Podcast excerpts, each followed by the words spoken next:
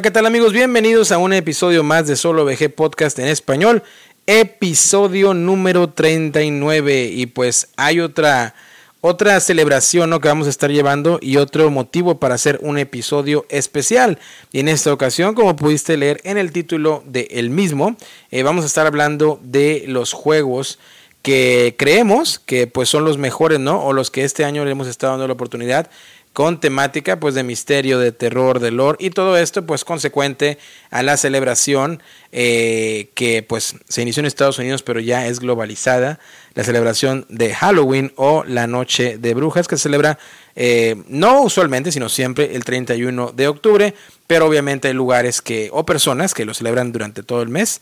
Eh, como es en el caso donde yo resido y pues he aprovechado esta oportunidad para estar jugando bastantito de estos juegos y estarlos compartiendo por ahí. Los estaré compartiendo esta noche también. Me acompañan del otro lado de la pantalla mi querido Narciso Argüello, también conocido como el punto geek y rey de el Otaku Fest. Narciso, ¿cómo andas?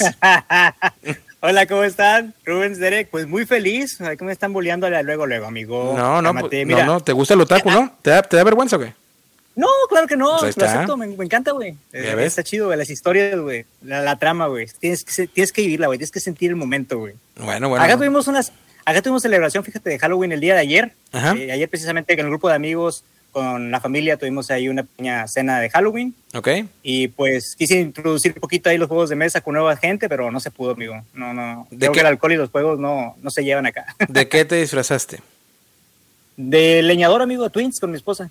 Realmente no tengo disfraz. De leñador, Una camisa cuadros. Sí, pues una camisa cuadro rojo y mi esposa igual. Sencillo, a, la creatividad, eso. Rubens, ¿cómo andas por allá? Este, tú no eres otaku, Rubens, pero ¿cómo, ¿cómo estás esta noche? Todo bien, amigo. Un gusto saludarlos, Nash, Derek. Qué, qué, gusto estar nuevamente con ustedes platicando acerca de esto que nos encanta, que son los juegos de mesa. No, efectivamente, no soy otaku. De hecho, me cuesta trabajo todavía entender las diferencias entre entre esos términos. Pero, pero aquí se respeta, mi querido Nash, no, hay, no pasa nada, amigo. ¿eh? Pero bueno, mira, aprovechando, Nash, vamos a entrarnos a la, a la nomenclatura, porque la verdad yo también estoy muy ajeno. ¿Cuál es, la, ¿Cuál es la clasificación de un otaku? ¿Qué es un otaku? Pues dícese de lo que dice la sociedad, es una tribu, ¿no? De personas que les encanta lo que es la cultura japonesa, ¿no? Llámese el anime, el manga, este, la vestimenta, incluso la comida, las tradiciones, pero no no, bueno, lo, engloban más que te guste eh, las caricaturas, ¿no? Lo que se conoce como el anime. Ok.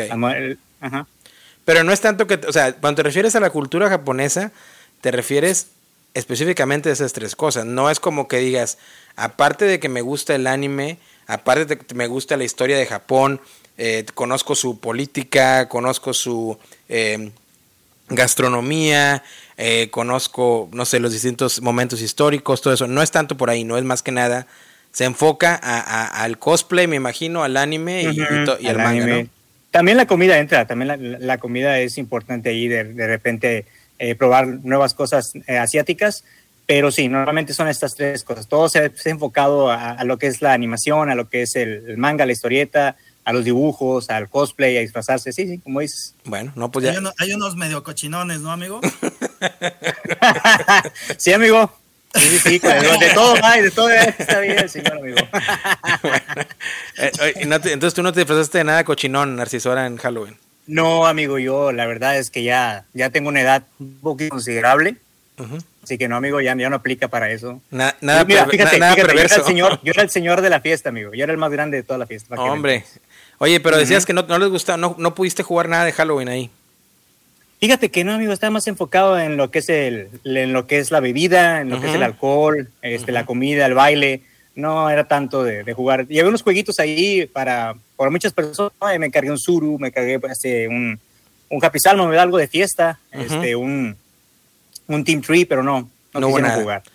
Allá en pues, ¿cómo lo celebran, Derek? Uy, acá todo el mes, todo el mes, este la verdad que desde todo el mes a, donde vayas, a cualquier tipo de, eh, llámese evento deportivo, cualquier parque, cualquiera, ¿no? Cualquier cosa, se celebra mucho. Es, obviamente de aquí viene, ¿no? Y todo también entra en, entra en cuestión el factor de la mercadotecnia, pero sí se celebra mucho. Y de hecho, algunas tiendas locales si llegan a tener por algunas promociones o cositas así, igual, o ponen alguna sección de algunos juegos, ya usualmente de años pasados, pero que encajan en el tema y aprovechan para tratar de, de venderlo, ¿no? Em, pero sí, no, se vive muy fuerte, o sea, donde vayas siempre va a haber. Entonces, pero, pero... ¿Y de qué te disfrazaste? Yo de qué me disfracé, fíjate que eh, no me disfracé... Todavía no es. No, no, no, no, me, de hecho, lo más que llegué a disfrazarme fue el día de ayer.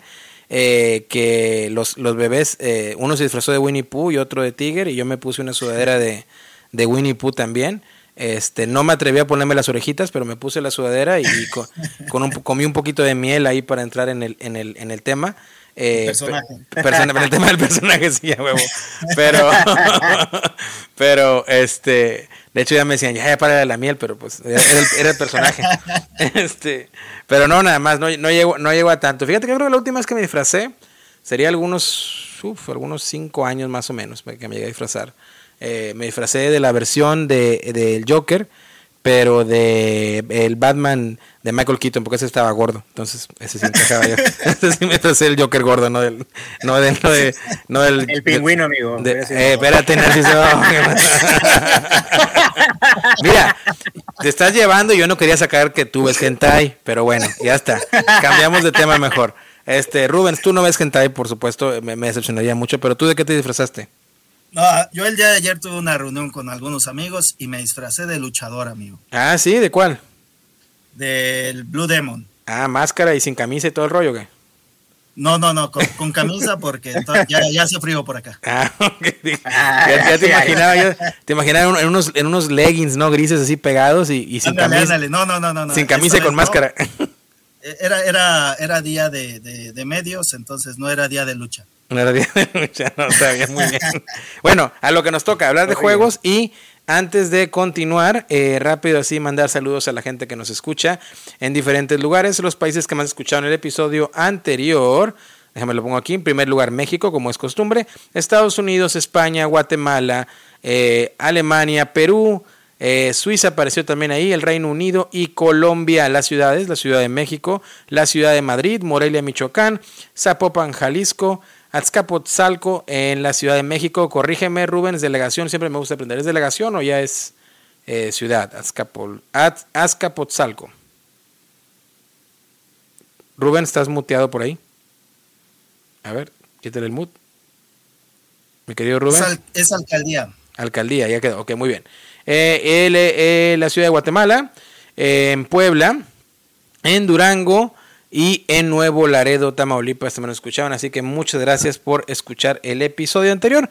Y como lo mencionaba, vamos a hablar de juegos de Halloween. No vamos a reseñar tanto, sino vamos a platicarles lo que hemos estado jugando, eh, si nos gustó, si no nos gustó y de qué más o menos trata eh, eh, el asunto, ¿no? Para que ojalá después del episodio de hoy ustedes tengan una idea más clara de qué juegos puedan jugar en sus noches con temática de terror, ¿no? O, o, o incluso en estos tiempos invernales en los cuales, pues aunque ya haya pasado esta celebridad de Halloween, pues se presta, ¿no? Entonces, pues ya está, sin más, seguimos. Eh, Nash, vamos a empezar contigo. ¿Tú a qué has jugado eh, de temática de, Halloween?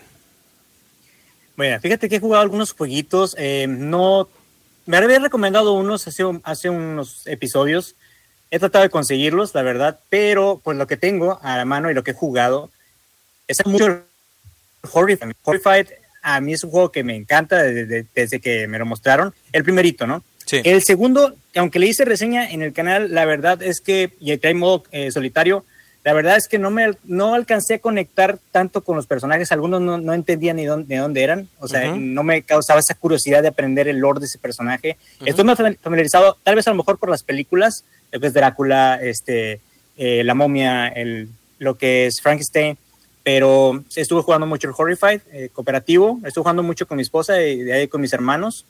Eh, seguido, el Zombicide. Okay. El Zombicide es un clásico, ese juego lo tengo completito con todas las expansiones, pero estamos hablando de la época medieval. Espérate, pero vamos, vamos por partes, vamos, vamos a, desmenuzar por partes aquí. Vamos a meternos con el Horrified, porque creo que hay, unas cuestiones aquí muy interesantes y vamos a meter eh, factores. Eh, ¿Tú lo has jugado, Rubens, alguno de esos del Horrified, de la serie Horrified? No, ninguno lo he jugado, pero, pero sé más o menos de qué trata. Bueno, pues más o menos así rapidito, sin meternos a fondo. Y me corrigen si estoy, estoy echando mentiras.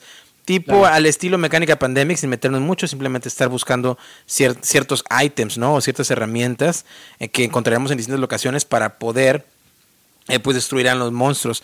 En el primer, la primera edición era el de los monstruos de estudio universal, como mencionaba eh, Narciso que incluye los más clásicos, los, más clásicos, los de las películas clásicas de eh, Universal Studios, eh, Bram Stoker eh, Drácula, Mary Shelley Frankenstein, tienes por ahí la momia, tienes el monstruo de la Laguna Azul, en fin. Y cada monstruo te, necesita un prerequisito, ¿no? Que, que, vayas a cierta locación con, ciertos, con ciertas herramientas o que vayas a donde está el monstruo con cierto número de herramientas de distintos colores para que puedas derrotarlos. Básicamente es eso. Y hay tres ediciones ya. Está la, de los Estudios Universal, está la de los... Eh, eh, con el Lord de Estados Unidos, American Monsters, que incluyen los de, eh, incluye, creo que hablamos anteriormente de este, de Chupacabras, que se origina entre Nuevo México y, creo que era, creo que era Micho, no sé si era Micho, no era Michoacán, era, México y, ah, se me está yendo el nombre del estado, frontera. ah, ayúdenme ahí con la geografía. No es Tamaulipas. ¿Eh? ¿Eh? Chihuahua. Chihuahua, Chihuahua, Chihuahua. Y que por ahí más o menos origina el, el folclore de, los chupacabras. Y te vienen eh, otros monstruos por ahí, que el Bigfoot y todos estos, ¿no? Y recientemente sacaron otra versión, que es el de los monstruos griegos. Eh, y ese, pues más que nada, se, enfoca en la mitología griega, ¿no? Eh, que incluye Medusa, entre otros. La verdad no estoy muy familiar. Es con la, probablemente con la temática o el menos familiarizado que me encuentro. Eh, pero hasta ahí, hasta ahí estoy mintiendo, Narciso, o más o menos así va, ¿no? ¿Es con, conciso? ¿Así vamos bien? Ajá, está bien, vas muy bien. Ok, ahí te va. Eh, creo que coincido con Narciso definitivamente. El mejor es el primero. Eh, en, lo particular, creo que el primero es el que realmente te mete en esa temática de, de o ese sentimiento de, del horror, del terror, por lo clásico, ¿no? De los monstruos que todos conocemos. Incluso, aunque no hayamos visto las películas clásicas, o las hayamos visto, o hayamos leído, por ejemplo, el libro de Mary Shelley de Frankenstein, o no, pues eh, sabes quién es, ¿no? O sea, es como saber quién es Batman, quién es Darth Vader, quiénes son esos personajes, o sea, los conoces, aunque no, aunque no te hayas metido nada en el lore. Y creo que es el que, que va más, va arropando más la temática Halloween, por decirlo así, o de horror, eh, en el juego. Eh, modo solitario está muy bien, se juega muy bien. Yo, lo disfruto bastante. De hecho, es uno de, mis favoritos probablemente en solitario. Porque el setup es muy rápido y se juega muy bien. La tensión aumenta turno con turno si, si, si no te pones. Si no los aprovechas, ¿no? Los turnos. Entonces creo que por ahí está muy bien. El que menos me gusta de los tres es el, más reciente, el de, el, de, el de los monstruos griegos. Probablemente afecta la temática. Porque mecánicas sí agregan un poquitito de cosas. Como por ejemplo eh, en el track de horror, que es donde, como principalmente puedes perder la partida. Eh, en el nuevo juego hay maneras en que puedas ahora sí que regresar ese track un poquito, en especial si estás jugando en solitario para darte más tiempo. Pero eh, implementa eso y luego también implementa tres guaridas secretas que por lo regular todos tus monstruos van a requerir que vayas a una guarida secreta, pero no sabes cuál es la guarida secreta de ese monstruo en particular, porque siempre barajeas las tres guaridas secretas, por decirlo de una manera, y las pones en distintas locaciones. Entonces, pero agrega más mecánicas, pero creo que el tema, para mí, en lo personal, es el que menos disfruté, y el que más disfruté es el primero, y creo que eh, está muy bien, y es un juego que, que yo creo que en algún momento se va si no es que ya se siente clásico por, por los componentes, por la mecánica, por la manera de jugar y por la temática y por la inmersión que a veces eh, te llega a dar. Narciso, ¿algo más que quieres agregar del Horrify? Por eso, ah, y quería otra, otra cosita antes de que me en eso. Creo que aquí quiero preguntarles a los dos si conocen esto. Hay, hay una, una historia muy interesante detrás del libro de Mary Shelley, que es la, la conocida autora de, del libro de Frankenstein y eh, una de las cosas que llama mucho la atención, que no sé si sabían, es que cuando ella escribió el libro, eh, de hecho las primeras ediciones creo que fue, eh, no, no, no, no, incluía su nombre, era el nombre del esposo, porque en aquellos años se creía, obviamente otras épocas, que una mujer no iba a ser capaz de tener la, inteligencia o, o, tener esa potencialidad de desarrollar una obra como lo era Frankenstein, ¿no? En aquel, aquel entonces. Eh, entonces, eh, por, por, muchos años, por algunas ediciones, no recuerdo si lo, y lo escuché hace poco en un podcast, no recuerdo si llevaba nada más el nombre del esposo o llevaba el nombre de los dos. hasta que después, eh, en años consecuentes, ya se determinó que, que Mary Shelley era la que había escrito la historia, aunque hay algunos rumores que dicen que en realidad ella no la escribió y la escribió el esposo y por darle, no sé, como muestra de amor o darle ese lugar a ella, le dio la obra. Ah, no sé si han escuchado algo de ese lore por ahí que eso detrás de la, de la autora. Yo sí había escuchado algo, pero, pero no sé bien a detalle cómo era. Pero, pues mira, amigo, los tiempos han ido cambiando. Ah, no, claro. Y sin duda eso, eso le va, le va sumando al, al, al lore que, que, muchas veces nos gusta aquí, como explorar un poquito más para sacarle y darle un poquito más de sabor al juego, ¿no? Eh, me parece que de los clásicos, eh, tienes toda la razón. Este es uno de los juegos que mucha gente recomienda como uno, un juego de inicio para todo este tipo de juego cooperativo, sobre todo porque es muy fácil que la gente esté familiarizada con los personajes y entonces eso te ayuda tanto a enganchar al, jugador como para que entienda un poco la parte de las mecánicas, ¿no? Entonces, eh, muy buena opción. Me parece que si estuvieras en una, en una noche de, Halloween, sería uno con los que iniciarías para empezar a poner esta atmósfera eh, en donde te vaya envolviendo, ¿no? Y, que vayas, vayas haciendo toda esta ambientación y todo este rollo que, puedes hacer que tu experiencia sea un poco más inmersiva, digámoslo así. ¿Cuál es su monstruo favorito de los estudios Universal? Y yo creo que mi monstruo favorito va a ser siempre el hombre lobo. ¿El hombre lobo? El hombre lobo, ajá, me encanta. No, para mí Drácula, amigo. De, de, Bram Stoker, Nosferatu, Drácula, muy bueno, ¿eh? esa, esa, es mi película favorita acerca de Drácula, sin duda. Pero estás hablando la, la, la de Bram Stoker, de, eh, bueno, estás en la obra de Bram Stoker, pero la de Keanu Reeves, ¿no? Que sale Keanu Reeves cuando sí, Correcto, correcto. Sí, está muy Aunque bien. sabes que también, también la de Underworld me gusta muchísimo, pero ahí ya es como más esta pelea entre, entre hombres lobo y, vampiros, Ya lo habías comentado antes, creo, en, otro, en uno de los episodios de esa película, lo desmenuzamos. Eh, no sé si tuvieron la oportunidad, hablando de Nosferatu, de ver una película reciente, ¿cómo se llama? El último viaje, eh, The Last Voyage, el último viaje, no me acuerdo, un nombre de un barco. No sé si tuvieron la oportunidad. Lo estuvo hace un mes, dos meses en el cine. No, no, no lo ubico a mí. No, no lo ubico. Bueno, e, esta, esta película eh, es la precuela de, la obra de, Bram Stoker, eh, Drácula, y está basada en Nosferatu, que es este, obviamente es el conde, también se conoce así como el conde de Drácula, y, es donde lo transportan de, creo que es desde Transilvania hasta Inglaterra. Entonces, eh, entonces, o sea, está muy, no le quiero spoiler, pero si no la han visto, chequenla, está muy buena, está muy bien. Y, me gustó mucho, me gustó, obviamente no como la obra maestra que mencionamos, pero, pero muy bien. Eh, pero ya está, otro último así nada más detallito, porque me encantan esos temas a mí, por eso me voy a estar otro detallito por ahí. Creo que es un detallito que ya todos conocemos, pero solamente quiero aclarar que Frankenstein no es el monstruo. ¿okay? Ah, no, no, no, es el doctor, el, que creó al, monstruo. Victor Frankenstein en la obra de Mary Shelley es el que crea a este monstruo. Narciso, ¿cuál era el nombre del monstruo de Frankenstein? Ay, te lo debo, amigo. Yo lo conozco como Frankenstein. Pues ya no ves. he leído el libro, no he leído el libro. Y ahorita que acabas de decir de eso, también estaba checando una historia donde una, de una esposa de, un científico que le cedió el premio Nobel al esposo también, por lo mismo, porque en esas épocas no era bien visto, ¿verdad? Que una mujer ganara un premio. Eh, te quería hacer una pregunta sobre el Horrified eh, de, la, de, la, de, la, mitología griega, porque a, mí me encanta. Es, es, un tema que a mí ah, me bueno, encanta. a ver, dime. Este, ¿Qué monstruos tiene? ¿Qué agrega? ¿Hay dioses? Eh, quiero comprármelo, amigo. Estoy ahí cazándolo a ver si lo sacan en oferta en Target ahorita que se acerca el, Black Friday. Entonces, quiero saber si, si está bien para... Si los dos pueden convivir en la ludoteca. Ah, o sea, a mí me encantan ambas temáticas. El que, el que fue muy flojo para mí fue el de el American Horror. La verdad es que no estaba tan familiarizado con los monstruos. De hecho, no sé si la Banshee era la llorona. No sé, creo que no. No, no, no. Este, pero pero, ¿qué, me puedes decir de ese? O sea, porque sí me llama mucho la atención desde que lo vi. Ah, no manches, otro Horrified. no, pues incluye, incluye los clásicos de la mitología griega, que, que es Medusa, Cerberus, eh, Chimera o Quimera y el, y el Minotauro, ¿no? Que son los, los principales y cada uno tiene ahí sus locaciones y tienes que, por ejemplo, eh, creo que, no me acuerdo cuál tienes que ir a la estatua del jardín, creo que era Medusa para, para poder atraparla. Creo que para Cerberus tenías que ir a, la, a la, puerta del inframundo para tratar de encontrarlo. Eh, creo que para Chimera o Quimera era, tienes que ir a una, creo que tiene una cueva que tenías que encontrarlo.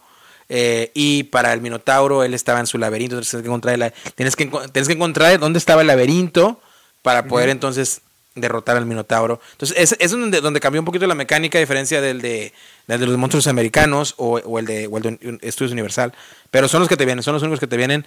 Que, de hecho, fíjate que hace, hace poco le estaba platicando yo a, a, a Erika, mi esposa, que igual y sería bueno jugar el Horrified original. Te van a jugar el Horrified original, pero por regular te, te, te sugieren que juegues solamente con dos monstruos, o incluso tres, creo que es el modo más difícil.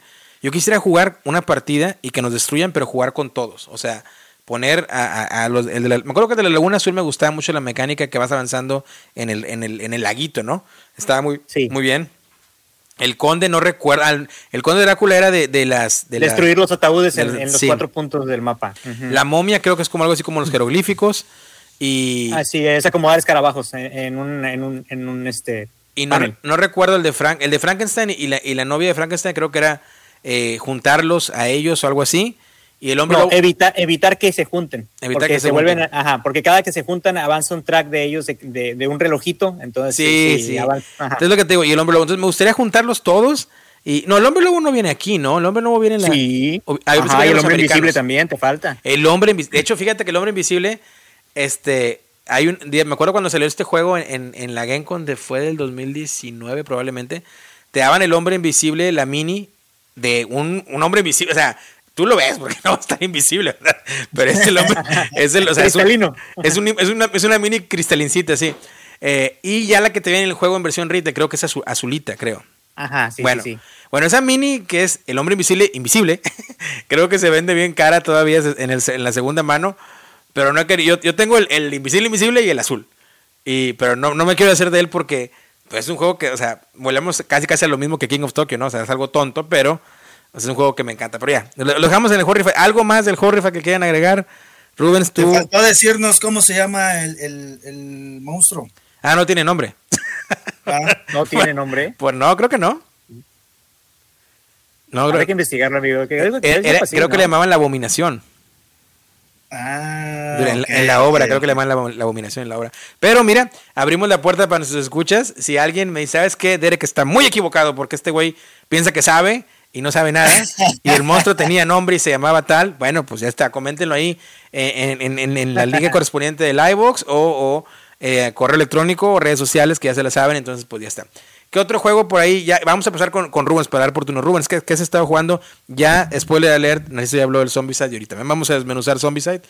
Pero tú es que has jugado de, de Halloween, Rubens. Pues fíjate que me recordó mis buenos amigos de Recreo Lúdico. A ver. Este Fercho y Rock, les mandamos un saludo. Un saludo. Síganos ahí en sus redes sociales. Okay. Ellos me recordaron un juego que ya tenía rato que no jugaba y que la verdad me parece que se adecua perfectamente para, una, para iniciar una noche de, de, de juegos de Halloween. Eh, me refiero al juego Monster Slaughter. ¡Uy, me la robaste! ¡Ah! ¡Me robaste! Pues ese, era, ese, era, mi final. No, no. Bueno. Bueno, véngase, pues, véngase, en véngase, véngase. En este escenario véngase. estamos en, en, el típico eh, trama de una película de los 80 uh -huh. donde un grupo de adolescentes sí. está, están escapando de monstruos que se, y se refugian en una cabaña. Así es. Y entonces hay diferentes monstruos eh, en los que cada uno, cada uno de los jugadores controla una familia, acá es la familia, y acá el twist que me encanta es que tú eres el monstruo y quien está tratando de matar a los, uh -huh. a los, a los adolescentes, estos, uh -huh. eh, como, como, como qué películas, mi estimado Derek. Uy, pues, pues, te, nos, te, nos... pues mira, yo creo que te puedes ir a las clásicas, ¿no? Está, está la familia de los hombres lobos, está la familia al estilo Viernes 13 o, o Jason Borges, ¿no? También por ahí. Eh, hay payasos. Hay payasos. Los zombies. Los zombies. O sea, y luego, o sea, aquí más, más tener que dejar hablar, Rubén, si vamos a hablar los dos. No sé, no sé, no sé, no sé si lo jugó. Pero una de las cosas que más me fascina de este juego, a pesar de la temática, Ajá. es, perdóname la expresión, pero lo puto hermoso que se ve en la mesa. O sea, Ajá. este juego tiene sus pros y sus contras. Este juego hay una historia que a mí me tocó y que de hecho es un juego que le, que le tenemos mucho cariño aquí en la casa porque yo este juego fue el peor demo que he hecho, de los peores demos que he hecho en la historia de una convención, porque lo hice cuando el juego estaba en campaña de Kickstarter y el que nos hizo el demo no sabía ni qué onda, no sé si andaba fumado o no sé el tipo, y no sabía ni qué onda y nos estaba explicando que era un juego de mesa y que eran los dados, o sea, no nos explicó absolutamente nada del juego. Pero con la temática que yo veía en las imágenes del boot, ¿no? De la convención, yo me enamoré. Y al siguiente año fue cuando me, pude obtener una copia que de hecho eh, nuestros amigos de Ankama Games me mandaron para hacer reseña y de ahí, o sea, el juego superó mis expectativas, pero creo que una de las cosas muy buenas, muy buenas y muy malas a la vez es el, lo, cómo se ve en mesa, porque si bien, si bien sabes, Rubens, la parte de abajo de, de, la caja es el tablero de la cabaña. Correcto, con, ese armas tu escenario. Con la caja, Exactamente, pero el problema de ahí es, o sea, está muy padre porque tiene todo lo que me gusta a mí en mesa, que se vea ahora sí como que tridimensional y tenga su terreno y todo, las paredes de la cabaña, los cuartos, el baño, la cocina, la sala de estar. Todo muy bien, de hecho incluso tiene ahí donde las, aberturas donde las puertas las vas a poder romper y todo esto. Pero si la caja se te daña, ahí está el problema. O sea, si la caja se te abolla, pues ya la, cabaña queda abollada, ¿no? También, entonces...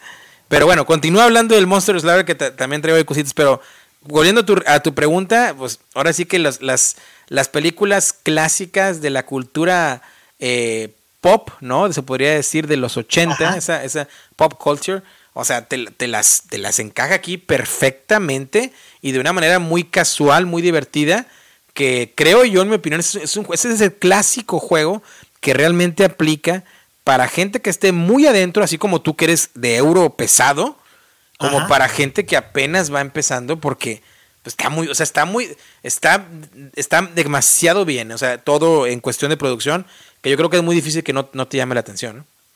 Sí, y con la variedad de personajes, pues tienes habilidades diferentes, entonces algunos son, son mejores en alguna, como tiene este, este tema asimétrico en cuanto a, las habilidades que tiene cada uno, eso lo hace también interesante. Y un tema que me parece buenísimo y que es lo que creo que le, lo hace diferente de, juegos parecidos, es que si bien tienes que eliminar a los adolescentes, vas obteniendo mayor, mayores puntos si lo haces en, el orden en el que al inicio cada uno va determinando. Entonces, cada jugador dice, bueno, mi, mi, tengo, tengo cinco adolescentes a los que hay que matar, perfecto. Este va a ser en el orden en el que los eh, se van a ir muriendo. Si eso se va cumpliendo, entonces eh, vas ganando puntos o más puntos que los demás. Y entonces eso hace que a veces tengas que defenderlos y no, no necesariamente solo matarlos para, para tratar de hacerlo en el orden en el que tú, en el que tú quisiste. Obviamente eso se hace en secreto y cada uno tiene objetivos diferentes y eso, eso me parece que eh, hace que el juego sea diferente de los de otros de su tipo. Sí, sí, sí, no, o sea, eh, eh, está muy bien. Y de hecho, el juego base, si tú consigues la versión retail, ya te viene con, te viene con una expansioncita que está muy bien. En, la, en, la, en, la, en el Kickstarter creo que te vienen otros, otros monstruos. ¿Qué versión jugaste tú? ¿La normal o tienen la Kickstarter? No, yo jugué la Kickstarter, error, porque está súper difícil de encontrar. Sí. Y una vez que juegas con esa, ya no quieres jugar con la otra. No, yo, eh, tengo la versión normal y, es muy difícil encontrar la Kickstarter. Tienes, tienes más, tienes más este, familias de monstruos, tienes más personajes, me parece. Y el tema de no sé si en ese, venía en esa, en esa versión de Kickstarter o en la expansión, venían unas puertas que eran de plástico. Sí. Entonces, eh, sustituían a las de cartón que, me parecía traían allá algún defecto y con las puertas para, entrar a los diferentes cuartos de la cabaña son de plástico, entonces eh, obviamente tienes que romperlas para poder entrar en los cuartos y, estas, estas eh, como decíamos, en, cuanto a tema de producción, se veían padrísimas y, muy bien hechas que, entraban en, estas orillas de la caja que, era donde, donde se simulan los cuartos, ¿no? Fíjate, yo tuve la oportunidad de comprar la expansión, no sé si la has jugado, la de Underground. no, no la podido jugar. Bueno, si, esa no está tan difícil de conseguir. Si lo que tú quieres son las puertas de plástico, en la, expansión de Underground eh, o subterránea, ahí te vienen pues las puertas de plástico. Entonces yo compré la expansión y ahí venían ya las puertas de plástico, que eran las cosas que yo, que yo extrañaba mucho de la versión Kickstarter también.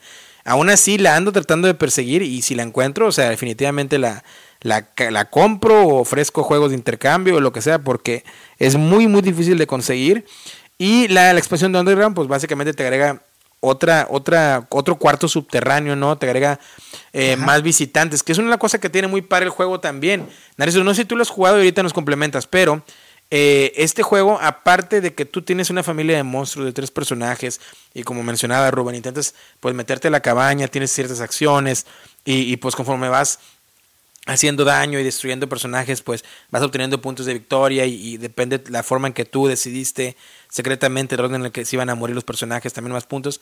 También tiene algo que me encanta, que de repente llegan eh, invitados sorpresa, ¿no? De repente llega el policía, de repente llega eh, alguien así parecido a una parodia de, del Cazafantasmas o el Doctor Brown de, Volver al Futuro. O sea, de repente cartas de los, de los héroes que los van sacando, ¿no? Y, y, que llegan a ayudar a los, a los, héroes. Sí, entonces, o sea, literal te meten toda la franquicia, de muchas franquicias de películas ahí. O sea, y eso es algo que, que, está excelente. Pero la, la expansión también te trae más huéspedes que no le he jugado. Yo la compré por las puertas ya las tengo y estaba esperando jugar ese juego el día martes, próximo martes, estamos grabando el domingo 29, y hoy mismo va a estar publicado el episodio, pero grabar el martes 31 de octubre, jugar este juego, perdón, porque definitivamente cuando te dije me lo robaste, era porque yo el programa lo iba a terminar diciendo que el juego que, que no te puedes perder en, en Halloween es Monster Ese iba a ser mi juego así como que el top. Ese era el cierre. Ese era el cierre para... Apaga ya vámonos. Y, si apágale, vámonos. Tira el micrófono, se acabó. Pero, pero no, este, este eh, para mí, la, de verdad, el Monster Slayer, o sea, fuera de la, del, del, detalle de la caja, para mí este juego es un, es un 5. Dije que no íbamos a hacer reseña, pero para mí este juego es un 5 de 5. Yo no le veo. Lo único que le veo flojo es que no hay un modo solitario, pero no veo cómo se lo pudieran poner. Ajá. Pero, pero, o sea, el juego. Y, y que a veces también se siente un poquito flojito a dos. Se disfruta más tres o cuatro jugadores. A dos va muy rápido, porque acuérdate que vas, van pasando la fase de la, las horas siguen avanzando hasta que amanece. Sí. Esas son las rondas, el medidor de, de, rondas, las horas de. Sí, pero fuera de eso no, lo está, está genial. Narciso, ¿lo has jugado? ¿Lo has visto este, el Monster Slaughter? Lo estoy viendo ahorita mismo en la Board Geek. Cómpralo. Y, y sí, está hermoso. No, está hermoso. Cómpralo, cómpralo. Veo la casita, como se hace con las cajas, como dicen ustedes, la familia de los tres monstruos. A ver, tengo una pregunta las, las miniaturas de los, de, los monstruos que armas, que tienes tres cartas de, monstruo. Eh, ahí veo, por ejemplo, la, una imagen que me sale son unos lobos azules y luego vienen como que unos monstruos verdes. ¿Todo eso es del Kickstarter o es del juego base? No, vienen, vienen desde el juego base y lo que hacen, o sea, las miniaturas vienen, vienen desde el retail y lo que hace el Kickstarter es que te agrega más personajes. Entonces tienes más miniaturas y más personajes. Ok, porque veo, veo, una miniatura de una porrista, veo una miniatura de, ajá, y no sé si todo eso, y también veo standees, así que no sé si cambie que la versión eh, retail traiga miniaturas y los personajes sean standees, o que la versión Kickstarter todo sea miniatura. Eh, realmente eso me da un poquito igual, pero me está encantando todo lo que estoy viendo del juego. me, parece que es algo que va a entrar en la ludoteca. desconozco standees, fíjate, porque según yo no, no Veo ahí unos, unos monstruos están de, de cartón, así, tal cual, la, la, planchita de cartón en una, en una peana de plástico. Pero no sé si el, Kickstarter, si todo sea miniatura y yo lo que estoy viendo son imágenes retail en la Board Geek. Pero lo que estoy viendo y a lo que estoy encontrando del jueguito, porque yo no lo tenía ni en la mira. Yo había visto la portada, había visto pues que era un, juego así de, de, monstruos. Normalmente no, no pasó desapercibido, no, no, no, no supe de él pero ya me antojaron para todos. Sí, no, no está. Lo va a conseguir, lo va a conseguir. creo, creo, creo, que en la expansión, creo que en el Kickstarter, uno de los de los huéspedes que venían, creo que era eh, Gizmo eh, de, de, los Gremlins. Creo que también venía Machete. este y no recuerdo quién más. Varios huéspedes por ahí que venían. Eh, en el, ah, el de, ah, el personaje este de Evil Dead, ¿cómo se llama este? El de la sierra en la mano. Eh, también venía por ahí. no, o sea, la versión Kickstarter, o sea, la verdad si la consigues, o sea, es, un, es un tesoro. Está muy bien. Pero, pero bueno, súper recomendado. Yo este son de los juegos que te digo, yo lo recomiendo 100%, sí, totalmente. si lo ven, cómpralo. ¿Y cómo estuvo? ¿Ganaron? ¿Ganaste, Rubens? ¿O quién ganó? ¿Cómo estuvo la cosa ahí en tu partido? No, no gané yo porque eh, perdí puntos en, el tema del orden, ¿no? O sea, porque, porque sí, sí te castiga mucho que no, que no sea en el orden, sobre todo porque hay un, dentro de los, de los personajes que, se van a morir, tú tienes que seleccionar cuál es el que más puntos te va a dar y entonces eh, es importante ganar ese. Prácticamente quien atina a ese puede, puede tener asegurada la, partida. Sí, no, la, verdad, y hay, muchas mecánicas, nos, nos adentraríamos mucho más, pero creo que creo que con eso que dijiste está muy bien. ¿Algo más que agregar antes de darle paso al siguiente juego? Dale, amigo. Dale, venga. traigo uno de moda, fíjate, uno de moda que vengo tarde a la fiesta. Vengo tarde a la fiesta pero eh, me sorprendió bastante. Es un jueguito que la versión retail te la encuentres en 15 dólares en Estados Unidos. Probablemente andará unos 300 pesos mexicanos en, Amazon, por ahí muy seguramente. Y está basado, de hecho, en una película que acaba de salir en el cine aquí en Estados Unidos y que la está rompiendo bastante. Que de hecho, ya muchos dicen que. Yo voy a la mitad de la película y está muy bien. La pausé para venir a grabar, de hecho. Pero. Eh, la película muchos dicen que es, eh, eh, ha puesto el nuevo estándar de cómo deben de ser las películas basadas en videojuegos. Este juego de mesa que voy a hablar está basado en un videojuego eh, muy independiente que, empezó en la plataforma, creo que era en, el Switch, en Nintendo, o a lo mejor en algún otro. y se hizo muy famoso, muy famoso, muy famoso y pues ya está. y estoy hablando de Five Nights at Freddy's o Cinco Noches en la pizzería de Freddy's. ¿Alguno de ustedes sabe por lo menos de lo que estoy hablando? No, yo no, yo no lo conozco. Yo sí, vengo de ver la película del cine, amigo. Ah, bueno, no me spoilees nada ni spoilees porque este voy a la mitad. Voy, no, no, te voy a decir ni dónde voy porque spoilearía, pero Rubén, es que Rubén, tú no sabes nada, eres, tú eres muy, tú eres muy señor, muy señor ya para, para estas cosas. ya está muy grandecito, amigo, ya. Sí. Hay que actualizarlo. Pero no has visto ni siquiera la, de qué es nada, nada. No, nada, nada, nada. Bueno, ahí te va. La premisa de esto es que hay una pizzería donde está, creo que se llama Freddy Fassbender, creo que es el nombre del, del, personaje principal. Pero este personaje, junto con otros personajes, chica y no recuerdo el nombre de los otros, son eh, monitos o figuras o personajes de animatronic. Esto quiere decir, y acá se da mucho, mucho en Estados Unidos, es muy, muy, muy ochentero, muy popero, ¿no? De, de que eh, cadenas como Peter Piper Pizza o como eh, Chuck and Cheese, que es más como una cadena así de, pizzería, ¿no? También, pues tengan estos monos, o tenían, estos monos mecánicos, como monos de peluche grandes mecánicos, animatronics, que era que como botargas. como botargas, ándale, como unas botargas, pero eh, obviamente con mecánica, ¿no? Y estos pues los ponían en un escenario y pues se ponían a tocar o a bailar, lo que fuera, y los niños pues van a tomarse fotos y todo, se vuelven locos, ¿no? Con eso, bueno. El, el lore de este juego, bueno, pues es que eh, un guardia de seguridad eh, tiene que pasar, eh, es un guardia de seguridad en la noche en este lugar que pues ya no existe y que hay un lore, que lo platicaré ahorita en un momentito detrás de eso, que ocurrió en los ochentas, y pues te, contratan como guardia de seguridad para aguantar cinco noches en esta pizzería. Y tu turno es de 12 de, la medianoche a 6 de la mañana, ¿no? Y es un lugar abandonado, ya no hay nadie, pero tu trabajo es estar en tu, oficina de seguridad y ver por los monitores de las cámaras los distintos lugares y eh, de repente, pues no sé, estás revisando la cámara de, donde está el escenario y no ves nada. Y luego de repente volteas al storage o, al, almacén y ahí están los monos, ¿no? ahí están guardados.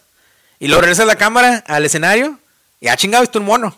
Entonces tú tienes, tú tienes un, un, así como que un blueprint, ¿no? un diagrama del, mapa donde está tu oficina y qué cuartos están más cerca de tu oficina, ¿no? Y en tu oficina tú tienes una puerta a la izquierda y otra puerta a la derecha. Entonces, sabes que, o sea, tienes acceso por los dos, ¿no? Pero conforme tú vas usando cada monitor, vas gastando energía de la luz eléctrica del lugar y en algún momento si te quedas sin, luz eléctrica, pues todo está oscuro y los monos pueden seguir avanzando hasta ti y no vas a poder las puertas se, manejan con, con, con, electricidad y pues ahora sí que pues, va a valer, ¿no? Entonces, tú vas, tú vas viendo, o sea, los monitores de que en la cocina, ah, es otro mono, ah, chinga, son cuatro o cinco monos, y ya los ves viendo cerca que vienen hacia ti, pues ya, ¿no? Vas a morir. Entonces, el, el juego, esa es la premisa del juego de video. Ahora, en el juego de video está muy padre, porque lo transportan a que cuando tú quieres, tú estás, tú en el juego de video, nada más estás sentado en tu oficina y, o sea, no es como que puedas caminar. Y es en primera persona. Entonces, estás sentado en una silla y vueltas a la izquierda y está todo oscuro y ves una puerta abierta. Y luego a la derecha, otra puerta.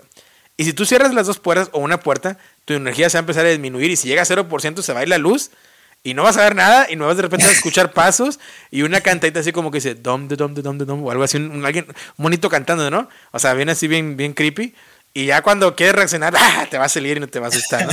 Pero si, si no haces eso, cada vez que tú ves las cámaras, tienes como una tablet, entonces tú levantas la tablet y cubre todo tu cara. Entonces tú levantas la tablet y estás viendo, no, pues quiero ver la, quiero ver la cocina, quiero ver la, la el escenario, quiero ver el almacén. Y luego, pero de repente donde la puedes bajar, o sea, puede que el mono, el mono ya, esté en tu cara, ¿no? Entonces tienes que estar viendo y escuchando que se escuchen, porque hay puntos ciegos y esto y lo otro. El juego de cabras, este, este fue el lore, ¿no? De, del Five Nights at Freddy, del juego original de, de video. El juego de mesa lo que hace es que se juega de uno a dos, que realmente si lo juega a dos es jugarlo solitario con alguien más, pero está padre, está muy rápido. Y vas a ir por turnos cada turno es una tarjeta que te va diciendo 12, 12 y media, 1, 1 y media, 2, y así sucesivamente hasta las 6 de la mañana. Y el, juego tienes, se trata que tienes que sobrevivir hasta las 6 de la mañana. Va a haber cuatro mazos de cartas. El más cercano a tu oficina no tiene, no tiene ningún animatrónico ninguna botarga al principio. El segundo tiene una, el tercero tiene una y el cuarto tiene dos. O sea, hay cuatro botargas en total que te pueden, te pueden asesinar, ¿no? Entonces, tú vas a revelar de cada más una carta en cada turno y te va a decir de que algo, hay algo ahí, o de que pierde energía por 5, o de repente va a ser un mono, ¿no? una botarga, que quiere decir que viste una botarga en tal cuarto. Entonces tú tienes que reaccionar con dados. Tienes dos dados. Y tú cuando reaccionas, tiras los dados y esos dados te van a decir cuánto disminuye tu energía. Y si no reaccionan a ciertas cartas, lo que va a hacer es como penalidades que las botargas que aparecieron en el último cuarto, por ejemplo, se van a barajear ahora en un cuarto más cercano a ti. Ok, ok. Y así Entonces, conforme va, conforme va avanzando el juego, va a haber un momento que no quiere reaccionar a las cartas porque tu energía ya está en 40% y, o 30%. Y si llegas a cero, pues no vas a poder hacer nada cuando lleguen hacia ti. Entonces se va acercando, acercando, acercando, acercando. Entonces eh, tienes estrategia de tratar de aguantar hasta las 6 de la mañana. Lo jugué, lo mira, andábamos en, la tienda mi esposa y yo y le dije, ah, mira este, o sea, no, sin saber yo nada del, del, del, lore, no sabía nada. O sea, sabía que existía un juego que se llamaba así, pero no sabía nada. Y dije, ah, pues lo voy a comprar para la... De hecho, ella me dijo, cómpralo ahora para lo que estás haciendo lo de Halloween en, el podcast. Bueno, oye, lo compré, lo jugamos una vez, vamos con otra vez. Otra vez, otra vez, otra vez, o sea, otra vez, otra vez, o sea, y tratábamos de cambiar de estrategias, pero, o sea, literal, o sea, está muy padre cómo se traduce Primero yo jugando el juego de mesa, decía, oye, es que esto, está, o sea, la temática, todo está, o sea, está, para mí está genial, o sea, y, se va acercando y se va acercando y se va acercando y tu puta madre, o sea, ya me quedan 20% de energía, o sea, ya no voy a poder hacer nada. Y luego dije, bueno, ya está. Oye, pues que me meto al Switch y que lo compro también en digital, creo que está 3 dólares, algo así. Pues ya me, metí, me fui a la recámara antes de dormir, me puse los audífonos, me llevé el Switch, todo oscuro. Oye, me puse a jugarlo, o sea, y sí me sacó dos, tres. Pero está, o sea, luego ya después de que jugué el videojuego, después de jugar el juego de mesa, dije, es que lo transporta muy bien y fue una gran sorpresa para mí este juego. Creo que hay dos, está publicado por Funko Games, creo que sacaron dos juegos de, Five Nights at Freddy's, pero yo definitivamente no he jugado el otro. El otro creo que tú eres las botargas y estás tratando de llegar al, guardia de seguridad y en este tú eres el guardia y estás tratando de, que estas botargas lleguen hacia ti como lo expliqué. La verdad, bien, recomendado por el precio. solitario se juega excelente. Si lo juegas a dos, dos personas están jugando solitario. Básicamente va a ganar el que sobreviva. Este, y si los dos sobreviven, pues el que haya quedado con más energía, ¿no? En la luz eléctrica del local. Eh, pero está muy, muy bien, o sea, está muy divertido, te ríes, hay tensión, eh, como te digo, dices, hijo, su reacción no reacciono, pero es que si reacciono voy a tirar los dos, si me salen, si me salen dos 20 son 40%, o sea, ya, ya, llámame, o sea, entonces, o sea, ¿cómo te digo? O sea, estás, entonces a veces dices, me arriesgo o no me arriesgo, entonces está muy, es un tiradados, pero con unos mazos de cartas, y está muy divertido, muy padre, muy ad hoc, lo recomiendo, y les digo, yo no sabía nada de lore, y me hice fan. Me hice fan de, de, de, la franquicia y, quiero seguir jugando y quiero, quiero ver si encuentro miniaturas de las botargas, porque creo que sería más padre, incluso como te viene el diagrama en, el tablero de, los cuartos donde están, creo que sería más padre agregar una mini para que así tú ya sepas, ah, bueno, en este mazo ya está tal botarga y se ve así como que más representado donde la mini se va acercando a tu oficina. Entonces, pero no, no, está, o sea, yo como, como, un, como un enano con el, con Y además que ahí se compraste todo de una, o sea, el juego de mesa, el videojuego y la, película. La, película es lo que pasa que aquí la tienen ya en un, en un servicio de streaming. ¿En cuál eh, está? Se llama Peacock. Creo que nada más es un servicio de streaming de aquí de Estados Unidos, pero la sacaron al mismo tiempo en el cine y en el servicio streaming. Eh, pero son esas películas que incluso yo recomendaría ir a, verlas, ir a verla al cine, por lo que ya vi. O sea, vi la mitad de la película y, está, está muy bien. Narciso, sé que quieres hablar, cuéntame. Tú la, la fuiste a ver. ¿Has jugado este juego? ¿Tú ya conocías el lore de, detrás de esto de Final Fantasy Sí, amigo. En definitiva, ya, ya había jugado el videojuego en, en la Switch. este, pero cuando se anunció la película, pues dije, vamos a ver de qué, se trata, ¿no? Me gustó. Me gustó. Hasta ahí la voy a dejar para no, spoiler, no spoilearte la película. La fui a ver hoy precisamente. Y el juego es de Funko. Estaba viendo algunas imágenes. Eh, no, obviamente la imagen que está en la Burger trae unas miniaturas, pero estoy viendo que es un llavero que lo tiene colocado de chica y otros personajitos ahí. Creo que no vienen en, el juego, ¿verdad? Las minis. No, no vienen, no, no vienen. Uy, sería. No. yo con las minis de ese juego, o sea, si me, ah, estaría, de lujo. pero esas son minis que necesitan estar pintadas, o sea, no, no. Porque las botargas están muy padres, entonces. Sí, he estado, te lo juro, que tienda que voy, voy a la sección de juguetería a ver si la, puedes, la, puedes, encontrar, amigo. Creo que en Amazon venden esas miniaturas. Eh, por parte de Funko, Funko hizo sus, pero no obviamente los cabezones, o sea, sí hizo las figuras como tal. Eh, no sé qué, tante, qué tan de tanta escala estén, pero sí, a lo que estoy viendo es tal cual trasladaron el videojuego. O sea, hay cartas de, monitor, ahí se ven hasta las mismas imágenes que salen en el videojuego. Sí, están de que está checando las cámaras. O sea, se ve padre. No sé, bueno, es una pregunta a dos eh, se siente esa competencia eh, o es más el de que pues, yo voy a sobrevivir, o sea, no, no es tanto un sentido de competencia, te voy a ganar, es más, yo voy a sobrevivir, o sea, o quiero, te voy a meter la pata para que, para que te mueras, o sea, en el juego. Cero interacción.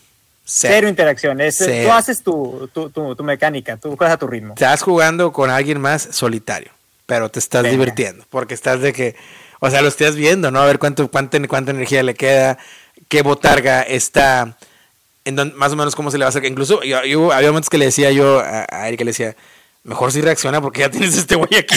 O sea, y ella decía, no, pero es que me voy a quedar sin luz. Pues sí, pero es que este güey ya está aquí en este cuarto. O sea, o sea entonces, o sea, está muy, está muy... Yo, la verdad, me dio una divertida. yo no me esperaba, o sea, dije, dije, bueno, 15 dólares, no funciona. Lo vendo y recupero 10 si tú quieres. O sea, no pasa nada. O sea, no, yo iba con expectativas de que iba a ser un murero, así literal. Dije, bueno, pero para más contenido. Y, salí fan de la franquicia. Te cayó la voz del juego. sí, no, sí, o sea. Y eso es lo que quiero. O sea, quiero, quiero seguir encontrando este tipo de juegos que para mí son juegos que no conozco. Y, ahora sí como que muy medio que no es independiente porque es Funko, pero, pero creo que no está tan en el radar de mucha gente. Entonces, pues eso. Tuvo, tuvo, tuvo su boom, tuvo su boom lo que es el videojuego, eh, sobre todo porque se popularizó por esto, de que era un, era un juego de, de jumpscare, era, eran puros, puros, puros sustos en, la cara, ¿verdad? No, no era tanto un juego de, tensión o algo así como el Outlaw, ¿no? que también fue en su tiempo. Pero el, el, el, juego, el videojuego está padre. Y sí, como dice Derek, tienes que jugarlo a oscuras, o en la pantalla, nada más que tú te sientas que seas ese guardia que está checando todos los no, monitores. No, güey, te un pedo. Y, si tienes bocina, o sea, si tienes bocina, eh, los, audífonos ayudan, pero si tienes el sonido, ¿cómo dicen? El home theater, sí. subes todo, uh, no, no, no, es una experiencia muy chida, te lo recomiendo, te la recomiendo. No, es que fíjate, yo lo jugué y, se fue bastante sustos. No, yo cuando lo jugué el videojuego también dije, nada, es para niños, no me va a asustar. O sea, hubo, un momento que yo te digo, estaba oscura así el switch casi casi en mi cara, porque estaba acostado, y haz de cuenta que fue esas veces que yo, creo que era la segunda partida, y, y, hago esa, esa, parte donde él baja la, la tableta, donde está revisando los monitores, y donde bajo la tableta está la cara de un güey. o sea, ahí te salta, ¿no? Entonces, una botarga, y, o sea, que hasta, hasta mi esposa volteó y me dijo, ¿qué tienes? Le dije, nada. me, espantó un zorro nada más. Le dije, no, no, yo fingí, fingí valente, dije, nada. Pero, pero, este, pero, si te gustó mucho el videojuego, tienes que, tienes que saber el lore. Sí. Eh, eh, ármate, empápate de ese lore. Ah, bueno. Muy, muy bueno. De hecho, el, lore, ahí les va, porque lo vamos a mencionar. El lore está muy, está muy bien porque se supone, y eso es basado del videojuego, te empiezan a contar un poquito, este, que algo así, sin spoiler mucho, porque creo que también de eso hablan en la película, eh, hubo unos, unos, por ahí unos niños que desaparecieron, en los ochentas y esta, esta pizzería o el dueño, no lo sé, está envuelto. Entonces ya se sabe que estos monos tienen como cierta inteligencia artificial, ¿no? Y que se andan moviendo por ahí. Incluso te lo dicen en el videojuego, ten cuidado. Y hay veces que, eh, que las cámaras no van a ver, por eso quieren que tengan los audífonos, porque cuando escuches las pisadas que se van acercando a ti, o te digo, o Freddy cantando esa canción de dom, dom, dom, de dom. O sea, no, o sea, ya, ya. Tienes que estar escuchando y ese misterio. Pero te digo, yo pensé, yo tenía la idea que es un juego para niños, no, ni, no me va a sacar un pedo. Pero no, o sea, sí. No, Sí. no, no sé. Rubens, eh, empápate, Rubens, del lore de, de cinco Voy a empezar con la película. Sí, Y de sí, ahí, sí. ahí nos arrancamos. Te digo, la película dicen que está muy bien, pero, pero bueno, ya, ya la platicaremos después cuando pase tiempo y que podamos spoilear. Pero en fin, es el juego que yo que tra- tra- quería traer a mesa. Eh, Narciso, volvemos contigo. ¿Qué otro por aquí estuviste jugando en, en- o que recomiendas para Halloween? Mira, yo iba a recomendar el Zombicide y no sé si quieren que hable, porque tengo varios, eh, este, pero no sé si quieren que hablar del Zombicide Sí, sí, o sí. de otro. Del Zombicide, porque ya lo había dicho, ¿verdad? Pero Bueno. resumidito, y ahorita hablamos de- del- del zombie si quieres de lo, de lo que viene. Ajá. Eh, el Zombicide que a mí me, a mí me, encanta es el Zombicide eh, que está basado en, en- en- en la era medievo, ¿no? Como si estuvieran jugando en calabozos y dragones, pero contra zombies. Estoy hablando Sí. del Zombicide Black, Black Plague, Ujú. también está el Green Horde, que son combinables, junto con sus expansiones, la de los amigos, que son los perritos y los gatos, y luego está la de los hombres lobo y la que agrega al dragón. Sí. Este juego a mí me gusta mucho y solamente he jugado la versión Black Play y la que me tiene enamoradísimo. También me gustaría en su momento jugar la versión de, de los vaqueros porque es un tema de, todo lo que sea western, a mí me encanta, pero es la que tengo, la Zombies de Black Place.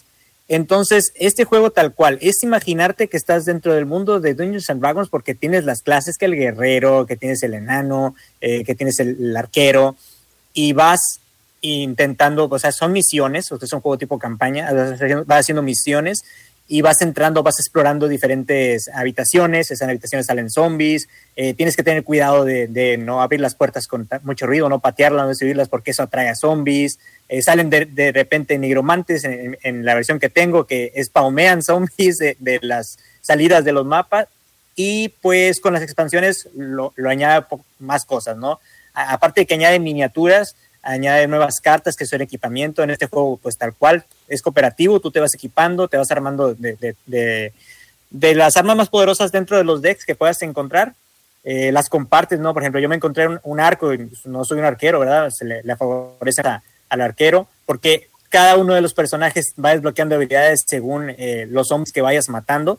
Es un juego que a mí me tiene enamoradísimo. Eh, no cambiaría esta versión y es que no he jugado, jugué también la versión que es la normal, es como tal cual en una ciudad, ¿no? Sí, sí. Es la, la primerita, pero ese es el que me gustó más, tal, tal vez por el tipo de, de- de temática, pero es un juego que yo lo recomiendo, el Zombicide, el Black Pledge, y desde que lo jugué por primera vez, enamoradísimo, le dije al camarada que lo tenía, véndemelo, y dijo, sí, está bueno, y me lo vendió. es un juego que a pesar de que me gusta bastante, fíjate que no lo saco mucho a mesa, es por el tema de que mi grupo, no le gusta jugar en cooperativo. Pero yo y mi esposa nos agarramos en el juego e incluso también en solitario y venga, es un juego que, que disfruto mucho realmente. Tiene sus cositas, pero antes, eh, Rubens, eh, ¿cuál es tu zombie favorito? El Black Plague también. Black Plague también. Venga, O sea, No, no he jugado, no he jugado, por ejemplo, el, el Green Horde, no lo he jugado. Jugué el, el que es en el espacio, Ah, sí. Eh, pero, pero no, me gustó más el, el tema del, del, del, Black Plague. del medieval. Sí. Aunque, pues, viene en camino el, el Zombies, que, que me parece que va a ser el favorito, ¿no? El de Marvel, dices tú. el de Marvel Sí. Zombies. Marvel Zombies. Fíjate, ese tan pronto llega y lo abro, lo vendo, ¿eh? Sí, no, ya sabemos que tú eres equipo DC, entonces. Sí, de Pero, pero bueno, pero eso iba, ya viene, ya viene el Kickstarter nuevo de DC. De, Sí, ya está a punto de arrancar. Tengo miedo porque esa va a traer una cantidad de expansiones igual brutal. ¿eh? Sí, no. Lo, lo- lo platiqué en el episodio pasado, no recuerdo. Rubén, tú siempre me recuerdas si sí lo hablé o no lo hablé. Lo platiqué, ¿no? De, de que, Sí. de que venía. Entonces no me meto más ahí. Pero ya viene, platiqué, creo que platiqué de la serie, ¿no? Que eran los seis cómics, todo ese rollo. Eh, eso no lo recuerdo. Bueno, pero ya creo que lo platiqué, ¿no? no, no, eh, eh, a, a pocas palabras, sí. Una de las series que más me gusta. eh, no recuerdo si el autor es Scott Snyder, no recuerdo. Pero básicamente son los seis. eh, seis tiras cómicas, ¿no? O seis cómics en los cuales pues te hablan de, de esta, pues, esta enfermedad, ¿no? De, de esta, eh, de esta eh, plaga o esta epidemia que, que, convierte a todos en zombies y está muy bien, hay muertes de personajes que tú pensarías que no. Y, y, espero con mucha ansias, este va a ser mi, este va a ser mi zombie side. Pero lo que platicaba yo, yo, yo tuve la oportunidad de jugar el Black Plague hace mucho, el normal, eh, también el del oeste, que también lo, lo vaqué y me gustó y, y está muy bien. Eh, de hecho, yo vendí el del espacio con todo el, el cómic y las minis extras, porque la, creo que fue el de los más flojones.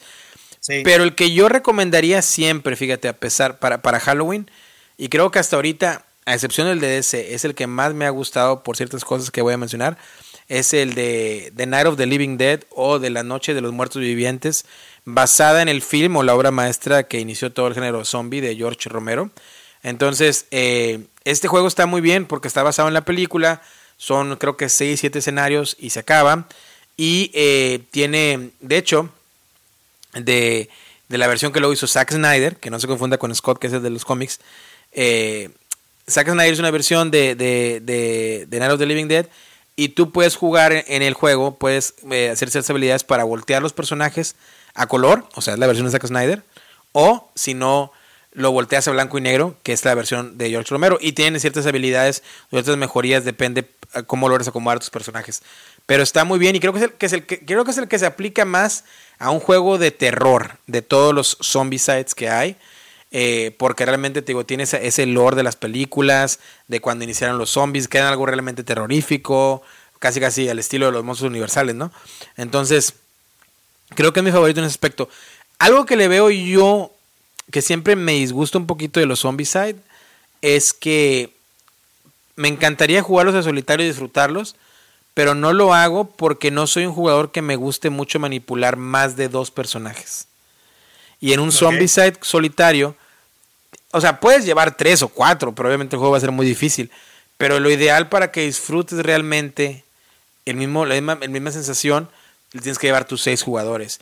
Y eso es lo que no me gusta porque tienes que estar marcando quién se activó, quién no se activó y este el otro. Entonces, simplemente por eso lo siento que, que, que no brilla tanto en solitario. Creo que si hicieran una variante, que espero y la hagan, en la cual les diga, ¿sabes qué?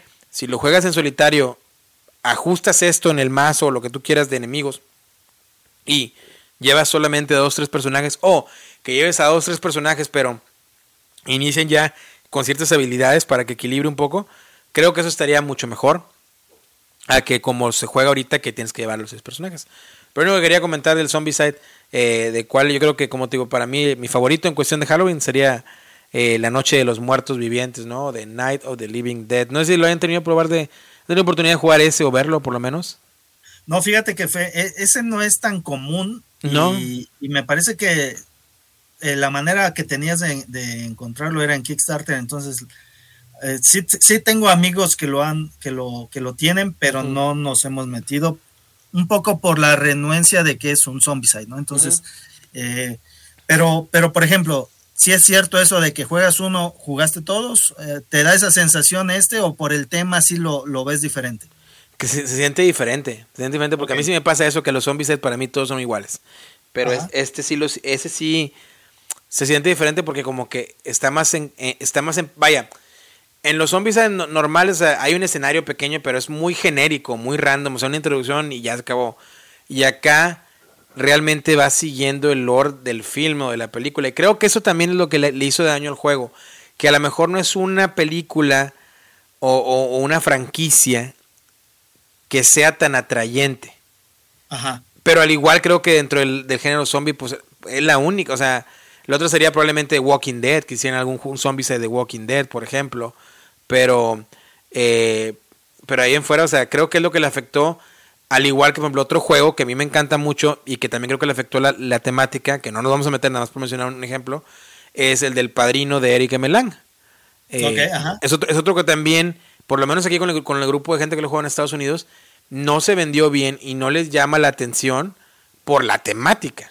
Lo cual uh -huh. para mí, pues obviamente... Es lo que te llama. Sí, a mí lo, el, el, lo, que me llama el juego es la temática. Entonces, este, creo que son ese tipo de juegos que pudieron haber brillado mucho más si no es por la temática. De acuerdo. Que no era para todos. Pero bueno, Narciso, ¿algo más que quieras agregar de los zombies antes de pasar con Rubens y su juego? No, amigo, simplemente era eso. A mí me encanta. Aunque digan que en solitario ustedes está muy flojón, es de los no lo te digo, no lo juego a diario, pero es un juego que cuando lo saco a mesa y yo tengo ganas de matar zombies, es mi elección. ¿No has jugado la app? La app está muy bien. Hay una app para los servicios de Android y iOS de Zombieside. No, fíjate que no, no, he jugado la app. Creo que es gratis, de hecho, está muy bien, está muy bien. ¿eh? Para, para, para que Habrá que checarla. Sí, para los que lo quieran checar. Eh, Rubens, ¿cuál traes tú? Muy bien, les voy a hablar ahora acerca de un juego que se liga un poquito con el anterior. Okay. Eh, si te gustó el anterior, seguramente te va a gustar este. hablando del Monster Slaughter. Eh, este juego también tiene su película recién estrenada, ya la vi. Seguramente ustedes están por verla o ya la vieron. Se llama, estoy hablando de Boogeyman o lo que sería en México el Coco. No lo he jugado el juego y no he visto la película, pero estoy intrigado. Venga, venga, venga. Vale, vale. En Boogeyman, eh, pues obviamente estás ahora si eres el papel de los niños a los que a los que el boogeyman está, está persiguiendo, ¿no? Y no solo, son, no solo es el boogeyman, sino es una, una, una, niñera psicótica que te está cuidando mientras tus papás están fuera, ¿no? Entonces, eh, obviamente la niñera trabaja para el boogeyman porque está poseída, un tema, un tema así, este, un poco, un poco extraño, un pero poco locochón. la, la, niñera está, está coludida con el boogeyman y tratando de, perjudicar a los, a los niños, ¿no? El tablero, para que, para que se den una idea, es, es, es, una casa que está dividida en cuartos, como ya, ya conocemos mucho el concepto. En, los cuartos hay diferentes objetos. Eh, obviamente, antes de poder explorar los objetos, tú tienes un, un indicador de si la luz está prendida o está apagada, porque pues, tenemos que recordar que el boogeyman solo entra cuando, cuando no hay luz, ¿no? Entonces, eh, tú tienes que llegar a un cuarto y si el cuarto está, está prendido, pues tomas, tomas ese, ese, ese foco prendido y tomas una carta, tiras dados y dependiendo del resultado, la carta te va a decir qué hacer o qué pasa eh, eh, a ti, a ti y a, los demás, ¿no? los, los, niños tienen cada uno tres estados tres estados de ánimo, que uno es estás contento, otro estás espantado y otro estás eh, aterrorizado, ¿no? Una vez que pierdes estos tres, estos tres estados por alguna acción que haga el, el boogeyman, pues te quedas desmayado del miedo y tiene que llegar alguno otro de tus compañeros a despertarte, ¿no? Okay. Esto obviamente durante, el, durante el juego tienes que encontrar, como les platicaba, ciertos objetos que están regados en todos los cuartos de, la casa. Eh, una vez que, tienes o que has encontrado los, los, objetos, te tienes que ir a, una, a una habitación que es donde va a, darse el gran final, ¿no? Entonces, en el transcurso del, del, tiempo, pues obviamente el Boogeyman solo se aparece eh, como les decía, cuando está oscuro y en algunos cuartos en específico. Entonces, tú tienes una serie de, puertas en donde vas levantando fichas y te va indicando en qué cuarto va a aparecer el Boogeyman una vez que todos los jugadores han, jugado.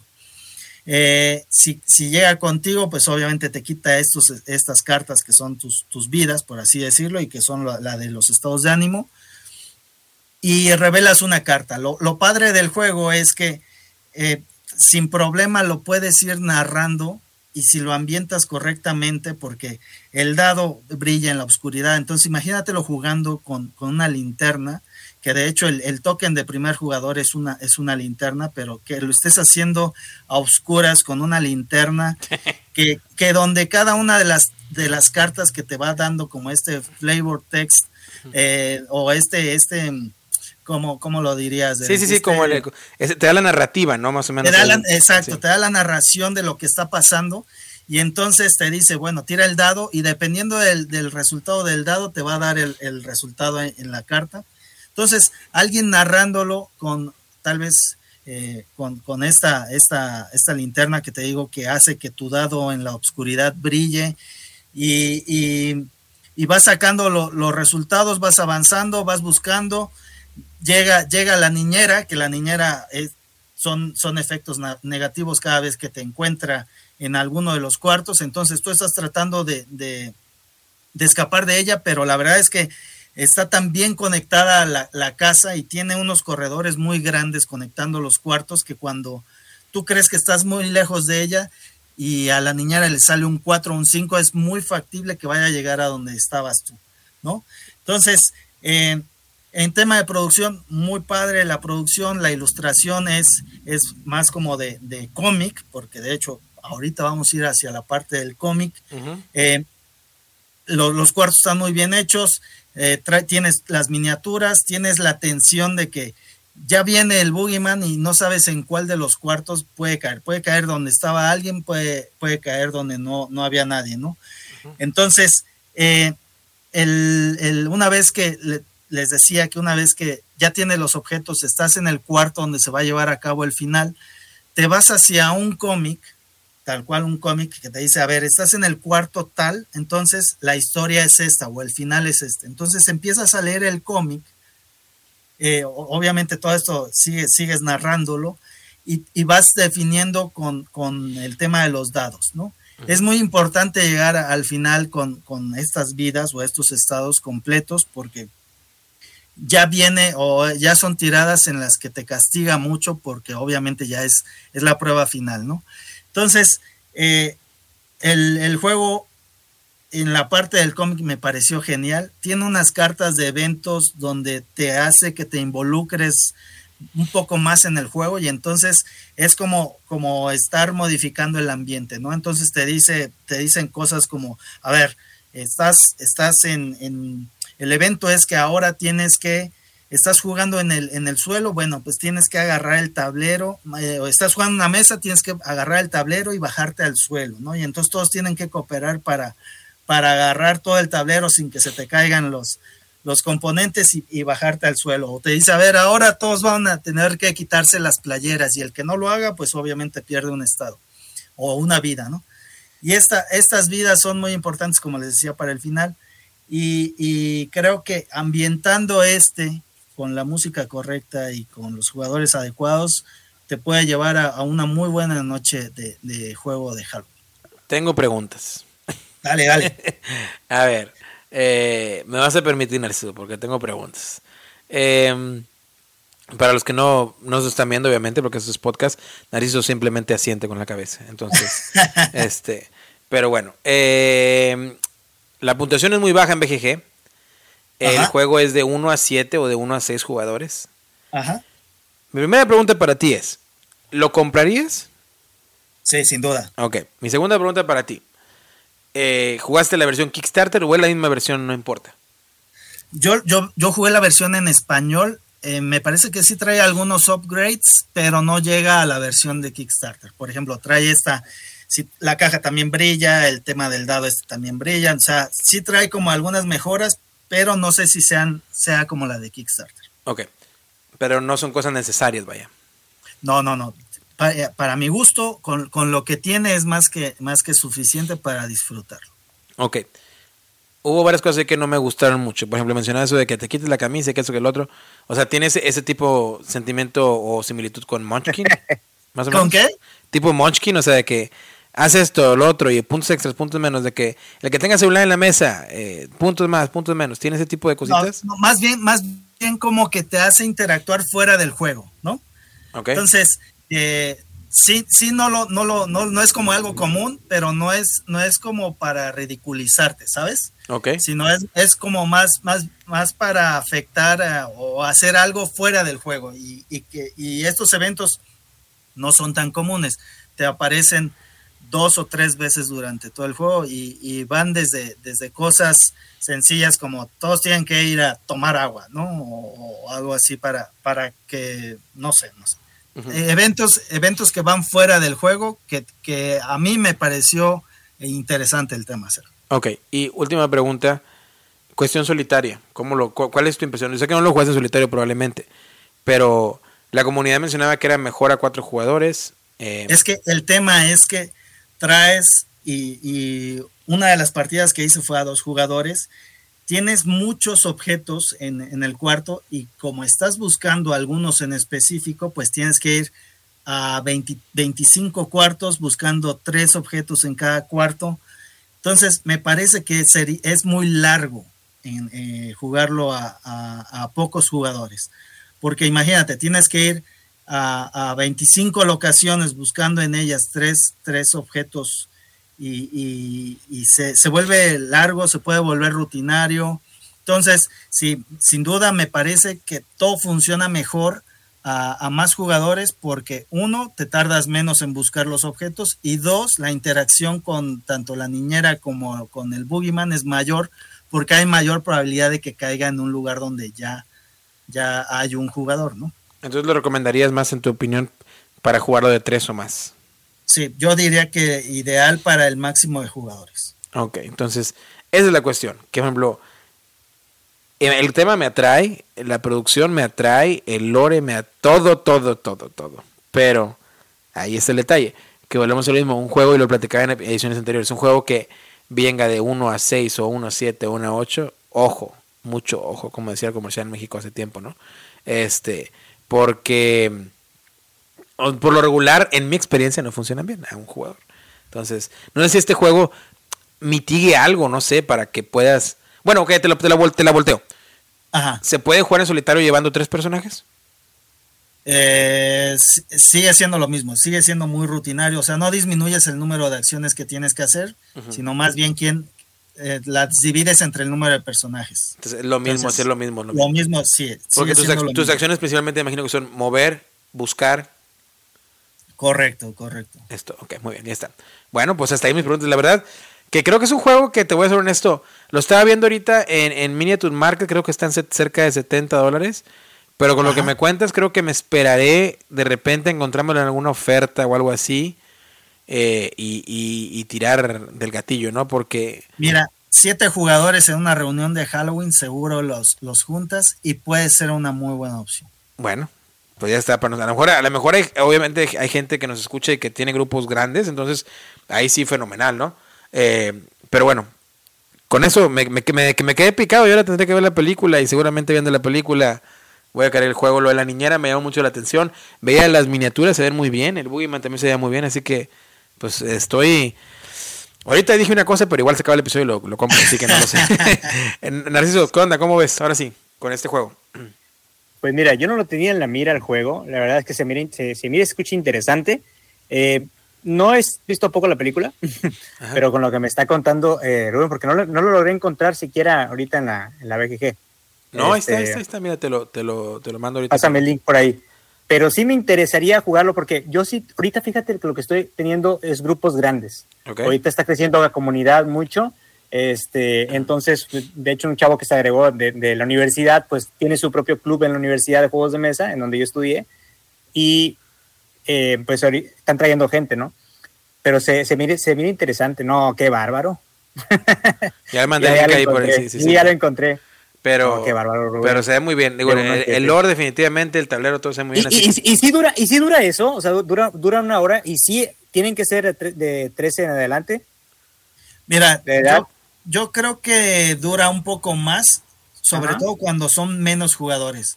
Si ya son más, entonces sí se van a ese tiempo, a ese tiempo sin ningún problema. Bueno, ya está. ¿A, quién, le toca? ¿A poco me toca vez a mí? Sí. Ah, bueno, déjame. Espérame, que he jugado bastantito. Déjame. Ah, voy a hablar de uno, uno nuevo, fíjate, que acaba de llegar de Kickstarter y que está haciendo mucho, mucho ruido. Eh, voy a hablar de El Unmatched Adventures. Tales of Tales to Amaze. Eh, Kickstarter que acaba de llegar calentito. Eh, no voy a, a, explicar de qué se juega el Unmatched, como ya sabemos, no el Unmatch. Es este juego al estilo escaramuza, usualmente de uno contra uno. Tienes un mazo de cartas. Estás jugando cartas para hacer acciones como de maniobra y con esa maniobra te mueves y agarras otra carta. O atacas y simplemente la hora de atacar o defenderte. Ambos jugadores revelan cartas al mismo tiempo. Y el que tenga más ataque que defensa pues hace daño. Y el que destruya uno al otro pues ya está, ¿no? Eh, y eh, puedes tener de repente aliados que los aliados también por lo tienen un punto de vida, los puedes estar moviendo también por el tablero para que te ayuden a hacer daño o así. Este juego, sin embargo, este Kickstarter, eh, que es también hecho por eh, Restoration Games, creo que es. Eh, este, este modo tiene, es simplemente modo cooperativo. Y se adecua muy bien al tema de Halloween, porque pues los dos villanos que vas a tener va a ser el monstruo americano llamado Mothman, que es algo así como el hombre mosca o algo así, un, insecto, ¿no? Así medio tétrico. Eh, Rubens, a lo mejor tú puedes traducirlo mejor al Mothman o así, simplemente es el... Es el... Eh, es como el monstruo hombre polilla, ¿no? ¿no?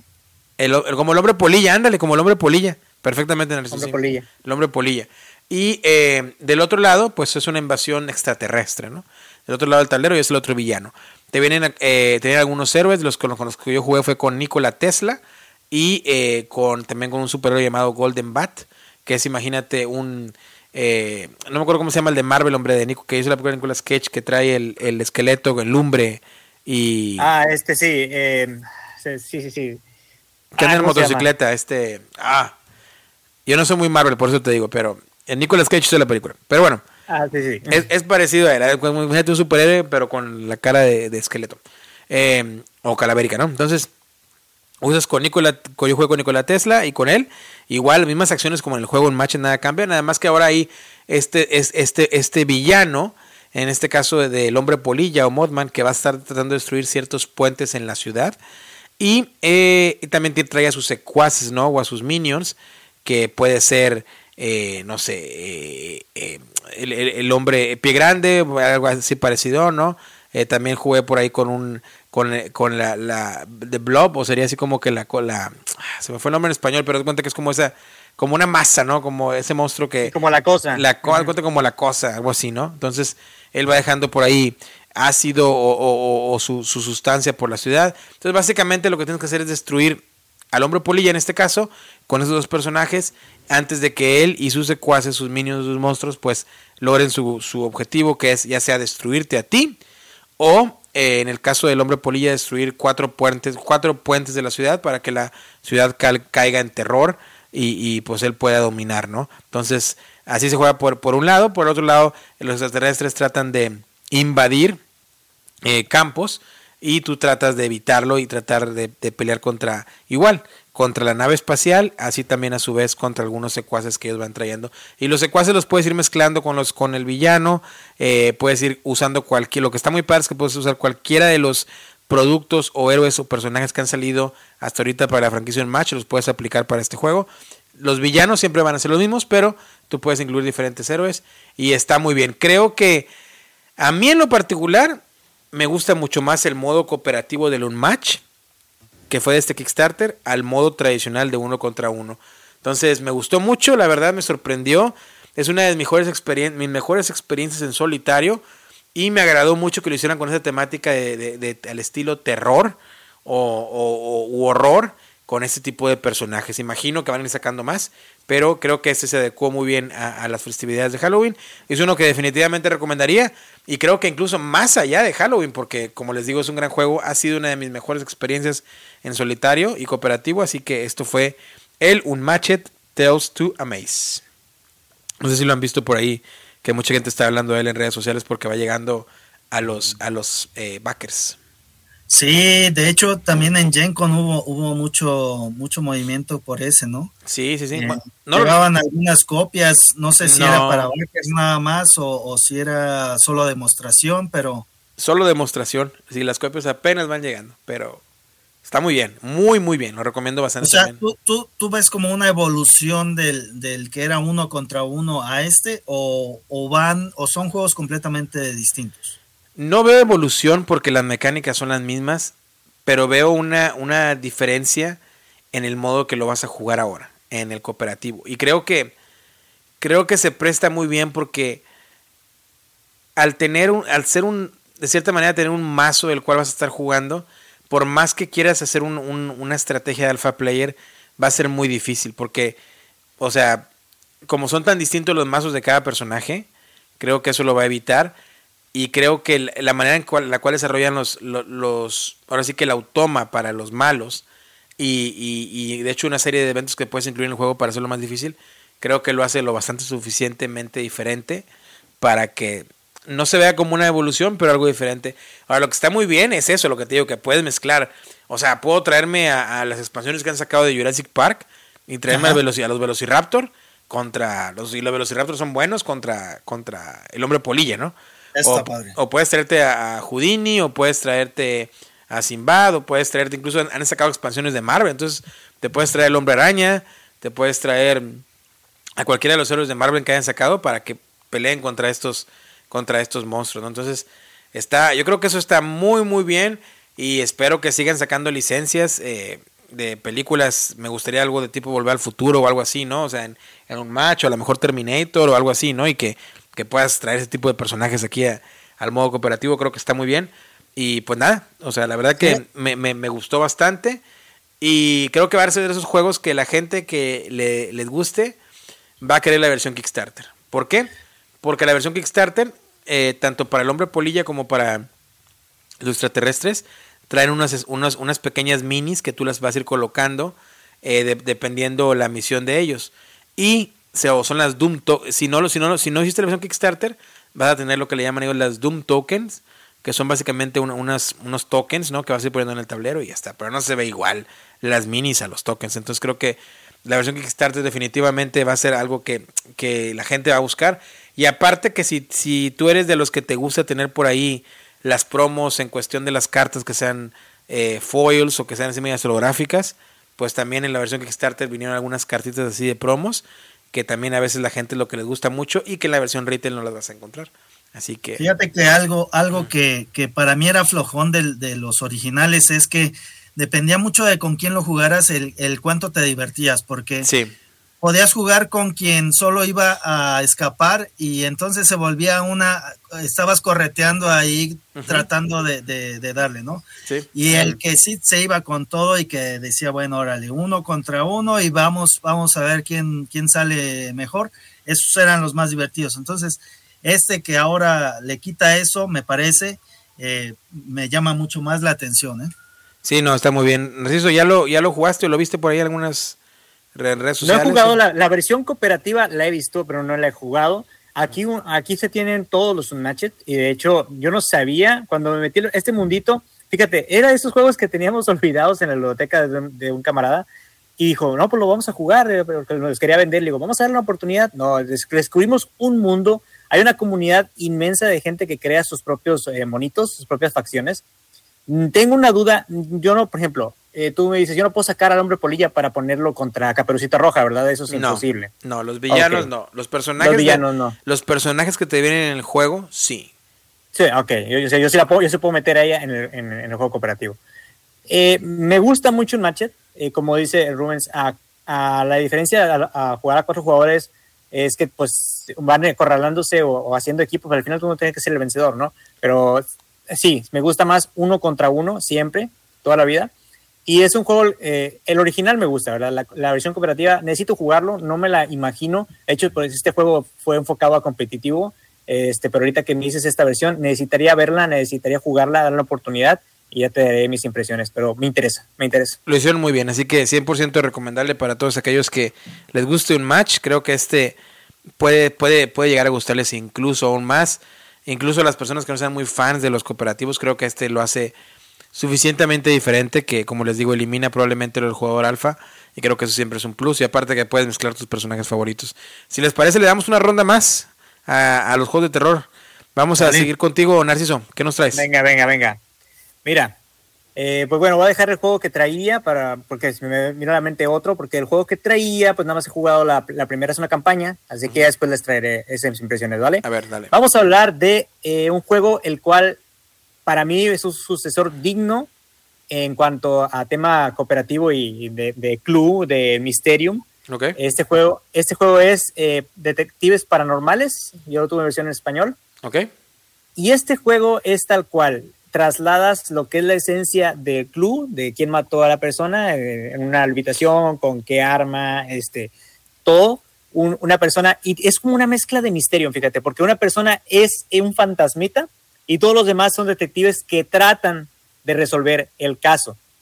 Aquí es un juego de deducción, como vuelvo a repetir, un jugador es el fantasma y todos los demás eh, son investigadores que traen una libretita, que es un pintarrón con, con, con su plumón, y si tú, los jugadores van tratando de adivinar el asesinato o cómo sucedió el, el tema de, cómo fue la muerte ¿no? del fantasma, pero aquí el fantasma eh, no puede hablar, tal cual eh, como el misterio. Aquí el fantasma da pistas en un tablero. Por ejemplo, utiliza un tablero Ouija, no es como una Ouija, no van a decir aquí nuestros escuchas, ah, aquí nos van a meter el demonio en este juego.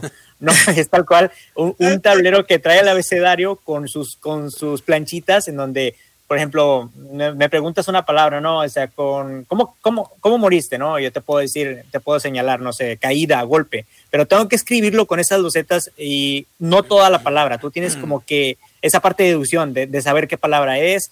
Eh, también, por ejemplo, si me dicen este, dibújame el objeto, o dime el objeto, perdón, con, el que fuiste asesinado.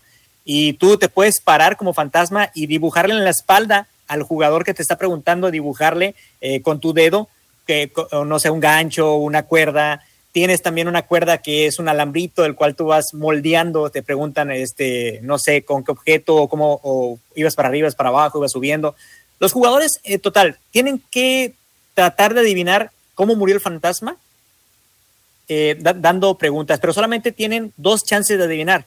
Es decir, tú vas escribiendo y todos a la vez, porque obviamente el fantasma lo ven, lo, ven todo, ve la interacción de los objetos temáticamente hablando, pero lo van viendo los investigadores y van haciendo sus anotaciones. Y ya después, este, que uno se puede animar, ¿no? Oye, yo quiero resolver el caso, ¿no? Tal cual. El juego lo gana si un jugador da las pistas correctas, nada más tienes dos oportunidades y si todos los detectives se quedan sin tarjetas de interacción, en este caso nadie adivinó, eh, y es el que eh, mayores pistas haya dado. Entonces, es un juego el cual eh, tira para el party, porque es, de risa, este, hay, hay mucha interacción. De hecho, también hay, hay una opción donde tú te paras y le agarras la, muñeca al jugador o la mano y escribes, ¿no? En el pintarrón. Es como que el, fantasma te está, te está escribiendo la, la respuesta, ¿no? Es un juego el cual es de dos a seis jugadores 30 eh, minutitos, 40 minutitos lo pueden echar. Eh, casi no depende del idioma, salvo eh, la tarjeta del Ghost, que viene siendo como que el caso, ¿no? Hay varias tarjetas y tú dices, y también hay varias tarjetas que se van desbloqueando en una aplicación. Entonces tú vas viendo que, cuál elegir, ¿no? Según la dificultad. Esa está en inglés, ¿verdad? Pero yo el juego lo tuve en español. No sé si ahorita ya sea un poquito difícil, perdón, de conseguir, pero es un juego el cual me encantó y lo recomiendo. Es un juego con risas aseguradas. Rubens, ¿lo has jugado?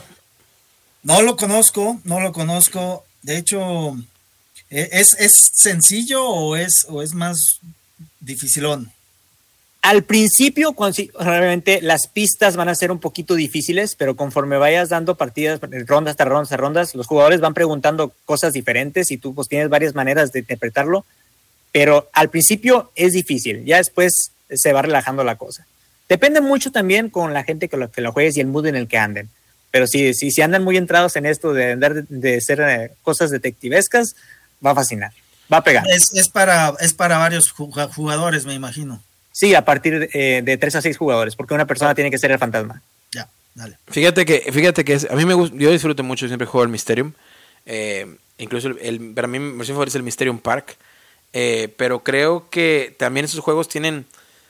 Están bien, pero tienen esa cosa, como bien lo dijiste, tienes que hacer con la gente que está en, en, en, los deseos, en el mood de jugarlo. De lo contrario, o sea, son muy dependientes de eso. Si no, te va para abajo. Va para abajo, sí. pero, pero bueno, otro que, otro que agregar a la lista. Rubens, ¿tú cuál traes aparte? Bueno, yo, yo les voy a traer uno ya más denso. Ese que en la noche de, de Halloween no lo juegas con cualquiera, sino con los que están dispuestos a, ir un poco más allá en, este tema más oscuro y, más terrorífico. Tranquilo, Rubén, eh, tranquilo, tranquilo. Sin duda, sin duda no, no es para todos. Y yo les voy a hablar acerca de Goetia. ¿Han escuchado hablar de Goetia? Espérame, ¿qué, no es? creo que... A ver, corrígeme, ¿qué no es el que una vez nos trajo aquí al, al, al podcast eh, Oliver. Oliver, creo que fue, creo que fue el de Halloween del año pasado, ¿no? no, sé, de hecho fue de los juegos del año pasado lo que más les gustaron, el top, eh, él lo puso en primer lugar y si nos quedamos bien empantados. yo, me acuerdo que seguramente porque yo, me, yo me, acuerdo que, que, Oliver se agarró a y, o sea, yo lo dejé y es que siguió hablando y hablando y hablando y hablando y hablando y hablando. se acabó y dije, bueno, este mañana voy a misa. Sin duda. Y, era parte de lo, que, de lo que te quería decir. O sea, ese juego, si lo ambientas en una noche de Halloween, si lo narras Y si pones todo el contexto, yo te aseguro que sí, te asustas. a la mitad del juego dices, creo que no debería de estar jugando a esto. Porque el, nada más, no, no recordaba que ya lo había, ya había platicado de él, Oliver. Eh, pero sí, yo lo jugué con Oliver precisamente. Me imagino. Es, acerca de, de eh, este tema que, que se habla en, en, algunos escritos acerca del rey Salomón, Ajá. en donde se dice que él tenía controlados a una serie de demonios, en donde a voluntad él los, los, este, los contactaba eh, y, y, podían hacer trabajos para él y, y que se supone eh, eh, tenía cerca de 72 demonios trabajando para él, ¿no? Entonces, eh, viene, viene en este, o el, está basado en, en, un escrito en donde se supone que se da detalle de cada uno de estos demonios, en donde te da las instrucciones de cómo contactarlos, cómo pactar para que sea relativamente seguro para, para el que lo está trayendo y al final, este, pues pues sí, está, está denso, está denso. ¿Dónde o sea, te estás metiendo, Ru? El, el, juego, déjame decirte, es, es una colocación de trabajadores bastante bueno. Créeme que el juego en sí, uh -huh. olvídate del tema, ¿no? Okay. El juego en sí es bastante bueno y, y, tiene algunas cosas en cuanto al tema de colocación de trabajadores que yo no había visto en otros juegos y que me parecieron bastante novedosas. Okay. Pero sí, definitivamente. Eh, eh, es, es, es, es, rascarle, ¿cómo dicen? Es rascarle. Rascarle, los... Es rascarle los huevos al león. sí. sí, tal cual. Porque te juro, o sea, no, yo, nosotros lo. Bueno, espérame, aclaro, aclaro. Para los que no sean de México o en Latinoamérica, que dicen los rascar los huevos al león, es como rascar los testículos al león, ¿no? ¿Qué andas haciendo? O sea, jugarle al vivo, jugarle sí. al vivo, dejémoslo. Sí, sí, Jugar el valiente, así es. Entonces, este, el tema, el tema, y, y yo veía, yo veía un, un este, un, un, video de Rado que hablaba de él y que Rado había dicho, bueno, es que yo cuando, cuando a mí me llegó el juego, yo dije, es que, o sea, solo por el tema yo no lo quiero, no lo quiero jugar, ¿no? Mucho menos tenerlo aquí en, en, la ludoteca. Pero que empezó a leer las instrucciones y que se dio cuenta de que en cuanto al tema eh, más bien haciendo un lado el tema, el juego, era bastante atractivo para lo que en su momento había de, de, colocación de trabajadores y que le dijo al autor, es que tú le pones esto en una granja y, y, te quitas de problemas porque pues evidentemente va a haber mucha gente, así como hubo mucha gente que no quería el Jerusalén por el tema, pues va a haber muchísima gente que no va a querer esto por el tema, ¿no? Entonces, eh, Sí, sí, sí te trae ahí porque incluso trae los nombres de los de los demonios. No, no, no, no, o sea, sí, sí, sí te, sí te lleva porque tienes que, pues primero hacer, llamar su atención, después terminas pactando con ellos y te van dando este beneficios adicionales. Entonces, sí está, está denso y te juro que sí. sí, te, sí, sí te, arrepiéntete, Rubens, arrepiéntete. en una noche de Halloween sí, sí te andas. Sí andas este, cabreando, ajá. Sí, no, no, no. no. Oye, Entonces, ¿y nomás eras tuyo, nomás eran tuyo, Oliver? No, no, no, estábamos, estaba, estábamos jugándolo a cuatro jugadores. Uh -huh. Muy buen juego, muy buen juego. Y los, demás, y los demás jugadores, porque yo sé que a Oliver le encantan estos temas, pero sí. eh, los demás jugadores, digo, no sé, no sé, que, que, que son personas, no quiero decir normales, ¿no? Pero, o sea, no, no, no sé, las mejor personas que no les encanta este tema, ¿viste por ahí algunas reacciones de alguien, de alguien que dijera, ah, pues cabrón? Es que, es que tan solo, o sea, el, el, ir hablando, porque pues obviamente dices, bueno, pues voy a, voy a tener el favor de fulanito, y dices, ay, en la madre, pues lo estoy llamando, cabrón, ¿Sí? o sea, quieras o no, sí, lo estás sí. llamando. Entonces todo el mundo era así como que, ay, no, o sea, se siente incómodo, ¿no? Sí, sí, sí. sí. Y entonces, este, pero quitando eso, y, y, me parece que incluso estaba considerando, o lo que platicaba Oliver, es que el autor estaba considerando sacarlo con otro tema, uh -huh. porque sí, sí vale la pena el juego. Fíjate, e-, ese Tom Bassett no, no, lo reseña, ¿eh? No creo. No, a mí me sorprendió que Rado hablara de él, la verdad. Y, y, ya voy a checar el video, ¿eh? Para ver cómo, cómo... Porque yo, o sea, aquel, aquel me acuerdo que, que lo mencionó, y te lo juro, y Narciso se acuerda porque estábamos aquí platicando, y se, se explayó muy bien porque nos contó y con detalles, y es... Y, terminamos. después de esto, vamos a animalitos bonitos y es cuando expliqué Sí, no, no, no. Sí, un poco. A, mí me, a, mí me, a mí me gusta el Monster Slaughter, me gusta. Sí, no, no, no. Eso ya, eso sí ya es ligas mayores.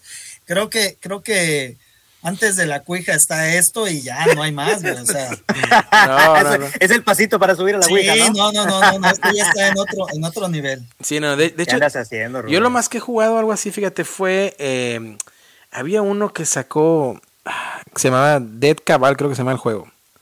Dead Cabal o algo así. Pero igual, o sea, también así, o sea, era no, no andabas invocando tan, tan, así, tan, tan, tan directo, ¿no? Pero igual el, tablero y había calaveras y esto y lo, o sea, que me acuerdo que bromeábamos, mis, mis dos amigos, igual estamos jugando, dijimos, si alguien entrara ahorita aquí al cuarto y ve el tablero y ve todo lo que tenemos y la, o sea, piensas en, o sea, piensas en otras tonterías, ¿no? Pero, este... Pero fíjate, te voy a decir algo, o sea, todo es dependiendo de cómo lo presentes, o sea, dentro de este mismo rollo de, de, Salomón, se dice que él metía a, estos demonios en vasijas. Si te das cuenta, eso es Aladín, güey. Sí, sí, sí, sí, O sea, Aladín viene de eso. Y, y, todo depende de cómo lo presentes. O sea, no es un genio, güey, es un demonio, en realidad. Sí, sí, sí. No, sí, o sea, de hecho, si nos, si nos vamos a eso, o sea, de hecho, hay, hay, un, hay un podcast que me gusta mucho escuchar, que lo recomiendo, creo que se llama Fábulas, eh, que te habla de, de de las verdaderas historias detrás de las fábulas o de los cuentos que conocemos, ¿no? Como en el caso de Aladín, de, de, de, ese genio en, en, una botella que en realidad pues, se, se transfiere a lo que mencionas, y, y, también te hablan, por ejemplo, de la, la, verdadera historia, no sé, de Blancanieves, ¿no? Que nada que ver, o sea, que, que hubo incluso que, cuestión de, de violación, ¿no? Y, violencia física, y, o sea, la historia, no estoy diciendo que pasó en realidad, sino la historia real, o no la historia, la historia la, obra, la obra real en la que estas fábulas que conocemos ya precisamente por, por Disney, este, porque te lo vienen a presentar de otra manera. Correcto, correcto. Entonces, es, es percepción a fin de cuentas, pero pero no. bueno, le mandamos un saludo a nuestro amigo Oliver. ¿Cómo no? no ojalá nos esté escuchando. no, un abrazo. que ojalá se, que encuentre a Dios. No, no es cierto. es el camino, Oliver. Sí, sí, sí. No, no, no. Que, un saludo, Oliver. Este, que, que, que sepa que todavía hace un año y todavía recuerdo ese, ese podcast. Todavía estamos, todavía estamos perturbados. Todavía estamos perturbados por ese podcast. Bueno, eh, algo que quieras agregar, Narciso, aquí al juego, a lo que juega Rubens. No, es que Rubens se está metiendo en camisa de once varas. yo mira, es que estos juegos sí tienen una ambientación, como dice Rubens también con el Jerusalem, que también eh, había gente que dice, no, pues es que es como que jugar con cosas ¿verdad? que es mi dogma, yo respeto y es algo que le tengo mucha fe y es como que no me voy a meter con eso. Igual acá, hay, mucha gente que por ese tema de demonios, por ese tema de invocaciones, dices, oye, pues es que a lo mejor porque estoy jugando estas cosas, atraigo mala vibra en el juego y se queda algo aquí adentro. Sí, no sé. Puede pasar, sí, sí, de que lo malo llama lo malo. Entonces, pues ten mucho cuidado, amigo. Yo te, yo te digo una cosa. Que vayas eh, a la basílica, mira, ahí venden estas. este, sin duda, sin duda, si crees, crees en lo, si crees en lo bueno, tienes que creer que existe lo malo también, ¿no? Eh, ah, claro, claro, claro, pero pero siendo, o sea, teniendo un poquito de sentido, amigo, digo, o sea, obviamente es el tema del Halloween, y es que aquí en la ciudad, y no me va a dejar mentir Derek, Rubens, aquí en esta ciudad hay mucho lore de esto con el tema de, de, ya, ya metiéndome, yo no son nada muy raras con el tema de los narcos satánicos, y ahorita se habla de que guarden a, sus animales eh, de color negro en, el día de mañana, que es, no, pasado mañana, que guarden a, sus animales de color negro, porque hay, hay muchos grupos en Facebook que los andan buscando para esto, para hacer rituales.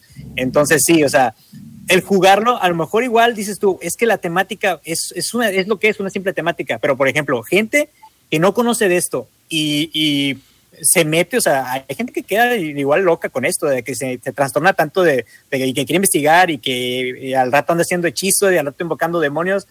Sí, amigo, yo le tengo respeto a este tipo de cosas, la verdad. ¿Y para, qué, digo que no, verdad? Yo sí soy un poquito temeroso de eso. Mira, mira, el Jerusalén yo era los que decía no lo iba a jugar porque, pues, eh, obviamente lo he mencionado antes, ¿no? De, de, de, y creo que es muy válido, ¿no? Como lo mencionas, cada quien su vida privada. En el caso mío, pues, eh, católico y, y, practicante también, eh, siempre. Pero el Jerusalén yo estaba un poquito alejado por lo mismo de eso. Decía, no, pues cómo vamos a jugar con eso, ¿no? Pero en realidad, ya cuando me informé más e incluso lo jugué y lo mencionaba, lo he mencionado con ustedes un poquito en privado. mi, mi, tengo un hermano que es sacerdote. Incluso lo jugué con lo jugué con él y con mi otro hermano y, y nos gustó mucho los tres, ¿no? O sea, no yo incluso preguntando, ¿no tiene algo de malo? ¿Cómo ves? Y no, no, no, o sea, está bien. O sea, de hecho está, se traduce muy bien y todo, y, las parábolas, esto. Entonces dije, bueno, pues qué bueno, ¿no? Porque me gustó el juego también. Pero lo único que me queda decirte, Rubén, es que le anda rascando los huevos al león. o sea, digo, como dices tú, que crees que hay algo bueno también, puede haber algo malo, pero pues ¿para qué no? O sea, y, y, otra cosa te digo, ese uno lo jugaría solo. sí, tenía que ser acompañado. No, ese no lo juego solo. Ese, ese, ese Muy no, bien, amigo. No tengo el valor. Vas a cerrar tú? No tengo el valor de Rubens. Yo voy a cerrar con. Ya se me olvidó, fíjate, la impresión. Este. Yo voy a cerrar con uno que, que no he jugado. No lo he jugado, pero ya, lo, ya me llegó la notificación que me lo van a mandar. Y estoy muy, muy emocionado porque es de un publicista que no hará los mejores juegos, pero es muy inteligente a la hora de la producción y, los temas. Y estoy hablando del publicista de Trick or Treat eh, Games o Estudios.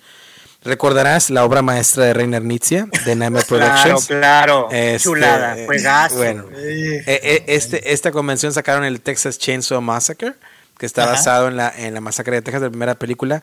Creo que ya lo mencioné en el podcast que se me había hecho un poquito flojón. Eh, la temática está ahí definitivamente. No lo he jugado cooperativo y creo que es un buen juego también para Halloween, para probarlo en cooperativo. Pero precisamente el que perdoné y que ya me ganó la notificación y ojalá alcance a llegar para el 31 y si no, como quiera lo voy a jugar aunque no sea Halloween, es precisamente el juego de Halloween eh, basado en la película original de, de 1970 y algo eh, del director John Carpenter, en la cual pues se hizo el debut de Jamie Lee Curtis como Laurie Strode y pues está basado en este film, ¿no? De Halloween y Michael Myers persiguiendo a Laurie Strode porque pues, spoiler alert, ¿no? Y como digo, eh, eh, eh, como digo, para, a ver, este juego está basado en, la película en la cual pues, Laurie Strode es la hermana, o es, la impersonación de la, hermana de, Michael Myers, la que no pudo pues no, no, no la mató cuando era, cuando era pequeña y se cambió el nombre a Lori Strode. Entonces, pues bueno, en este juego eh, vas, una persona lleva a, Michael Myers el vecino y la otra, las otras personas llevan a, la niña, a las niñeras, o las niñeras, y están tratando las, los buenos simplemente de encontrar a los dos niños de la película y encontrar las llaves para poder irse en su camioneta. Y eh, también eh, Michael Myers, él gana tratando de asesinar a a, los buenos, ¿no? Y básicamente es eso. Es una reimplementación de un juego muy famoso que hizo Emerson Matsuki, que es Spectre Ops. Y nada, le traigo muchas ganas, ya quiero que llegue. Obviamente iba a mencionar Monster Slaughter, porque ya, ya lo mencionamos, ya hablamos mucho de él. Pero este de Halloween espero que no decepcione, espero que me guste mucho. Y, y, y ya está. Y rapidito jugué el Scream también, que está basado en la película de Scream. Este, es un juego de Funko Games, se juega con una app. Es un juego que anda alrededor de 350, 400 pesos, completamente en inglés, porque la app te va a estar interactuando en inglés. Y básicamente es jugar cartas rápido de lo que te va pidiendo el Scream en la app. Y ya está, nada más, ¿no? Entonces, ese jueguito estuvo muy flojón. Igual lo tengo ahí para cuando viene gente que, que, no juega juegos de mesa y lo puedo sacar. Pero, pero lo tengo muchas ganas al de Halloween. Ya que lo juegue, subiré fotos, pero con ese cierro. Y, y creo que creo que dimos una buena variedad, ¿no? De juegos para Noche de Brujas. Rubén se fue muy a fondo, Narciso, pero Creo que dimos una buena variedad y creo que ojalá, ojalá que, a la gente que nos escucha eh, pues agarre más ideas. Sabemos que hay juegos muy buenos como el Final Girl, que es completamente en solitario y que está basado en infinidad de películas de terror. Obviamente es un juegazo y recomendable también, pero quisimos traer los juegos que probablemente hemos estado jugando últimamente o que nos han llamado la atención, a lo mejor juegos que no están tanto en el radar de todos. Así que pues ya hay más variedad, ¿no? hay para que escojan para, para sus tiempos terroríficos o el próximo Halloween en caso que escuchen este podcast ya en noviembre o diciembre o tal vez regalos de Navidad para aquellos amantes de, del horror y del terror. Rubens, ¿cómo ves? ¿Te gustó, te gustó el episodio? La, variedad que dimos. Me gustó mucho, me parece que está muy variado, hay, hay de todo, hay desde juegos clásicos para iniciar, medianos y ya un poquito más, más pesadones, ¿no? Sí. Entonces, eh, pues al final son opciones y esperamos que, le haya servido a alguien que nos esté escuchando para como una recomendación para, para su, noche de Halloween. Narciso. Pues yo como siempre, antojadísimo de los juegos. Mira, aquí estoy viendo en Amazon ya agregando el de Five Nights at Freddy's y igual porque acabo de ver la película, ando algo hipeado. El Monster Slaughter que está carísimo con la expansión que estoy viendo, que, a lo mejor alguien me lo regala de Navidad o de Reyes, ¿verdad? ¿En cuánto anda, ¿en cuánto anda el Monster Slaughter con la expansión? Ah, mira, yo lo vi ahorita en 2100 y cacho Monster, eso lo acabo de quitar. Ah, debe ser por la producción. La expansión, está en 2.591 el juego base y la expansión está en 994 Amazon México. Está caro. pesos. Ajá. Y no, no es con envío, todavía hay que pagar costo de envío. Eh, bueno, si tienes el normal, ¿verdad? Que son otros 50 y 100 del, del base y 50 de la expansión. Sí, está caro. Yo creo que vale la pena esperar a ver si sacan una expansión más y allá agarrar todo. Estos Derek los ves en la Gen con tal cual lo están ofreciendo, están en Kama Games, si vas al boot, ahí los tienen, ¿o no? No, no, estos los encuentras en Miniature Market, los encuentras en Game Nerds, ese tipo de tiendas online. O sea, no los encuentras en la convención. Yo creo porque es tanta producción. Yo creo que también les cuesta mucho a ellos, o no es tan rentable, no esas cajas enormes. Encantadísimo con el episodio también, o sea, siempre salgo antojado de juegos, siempre quiero tener más cositas ahí. Y bueno, pues no les, no sean como Rubén, o si van a hacerlo, pues antes persínense o agua bendita por la casa, porque sí está, sí está carico. No, la verdad es que espero que tengan un bonito Halloween, que, que la pasen, se van a pedir dulces este, con seguridad, todo. Y pues nada, disfruten, que es muy bonito esta festividad. Así es, Rubén, palabras finales antes de irnos.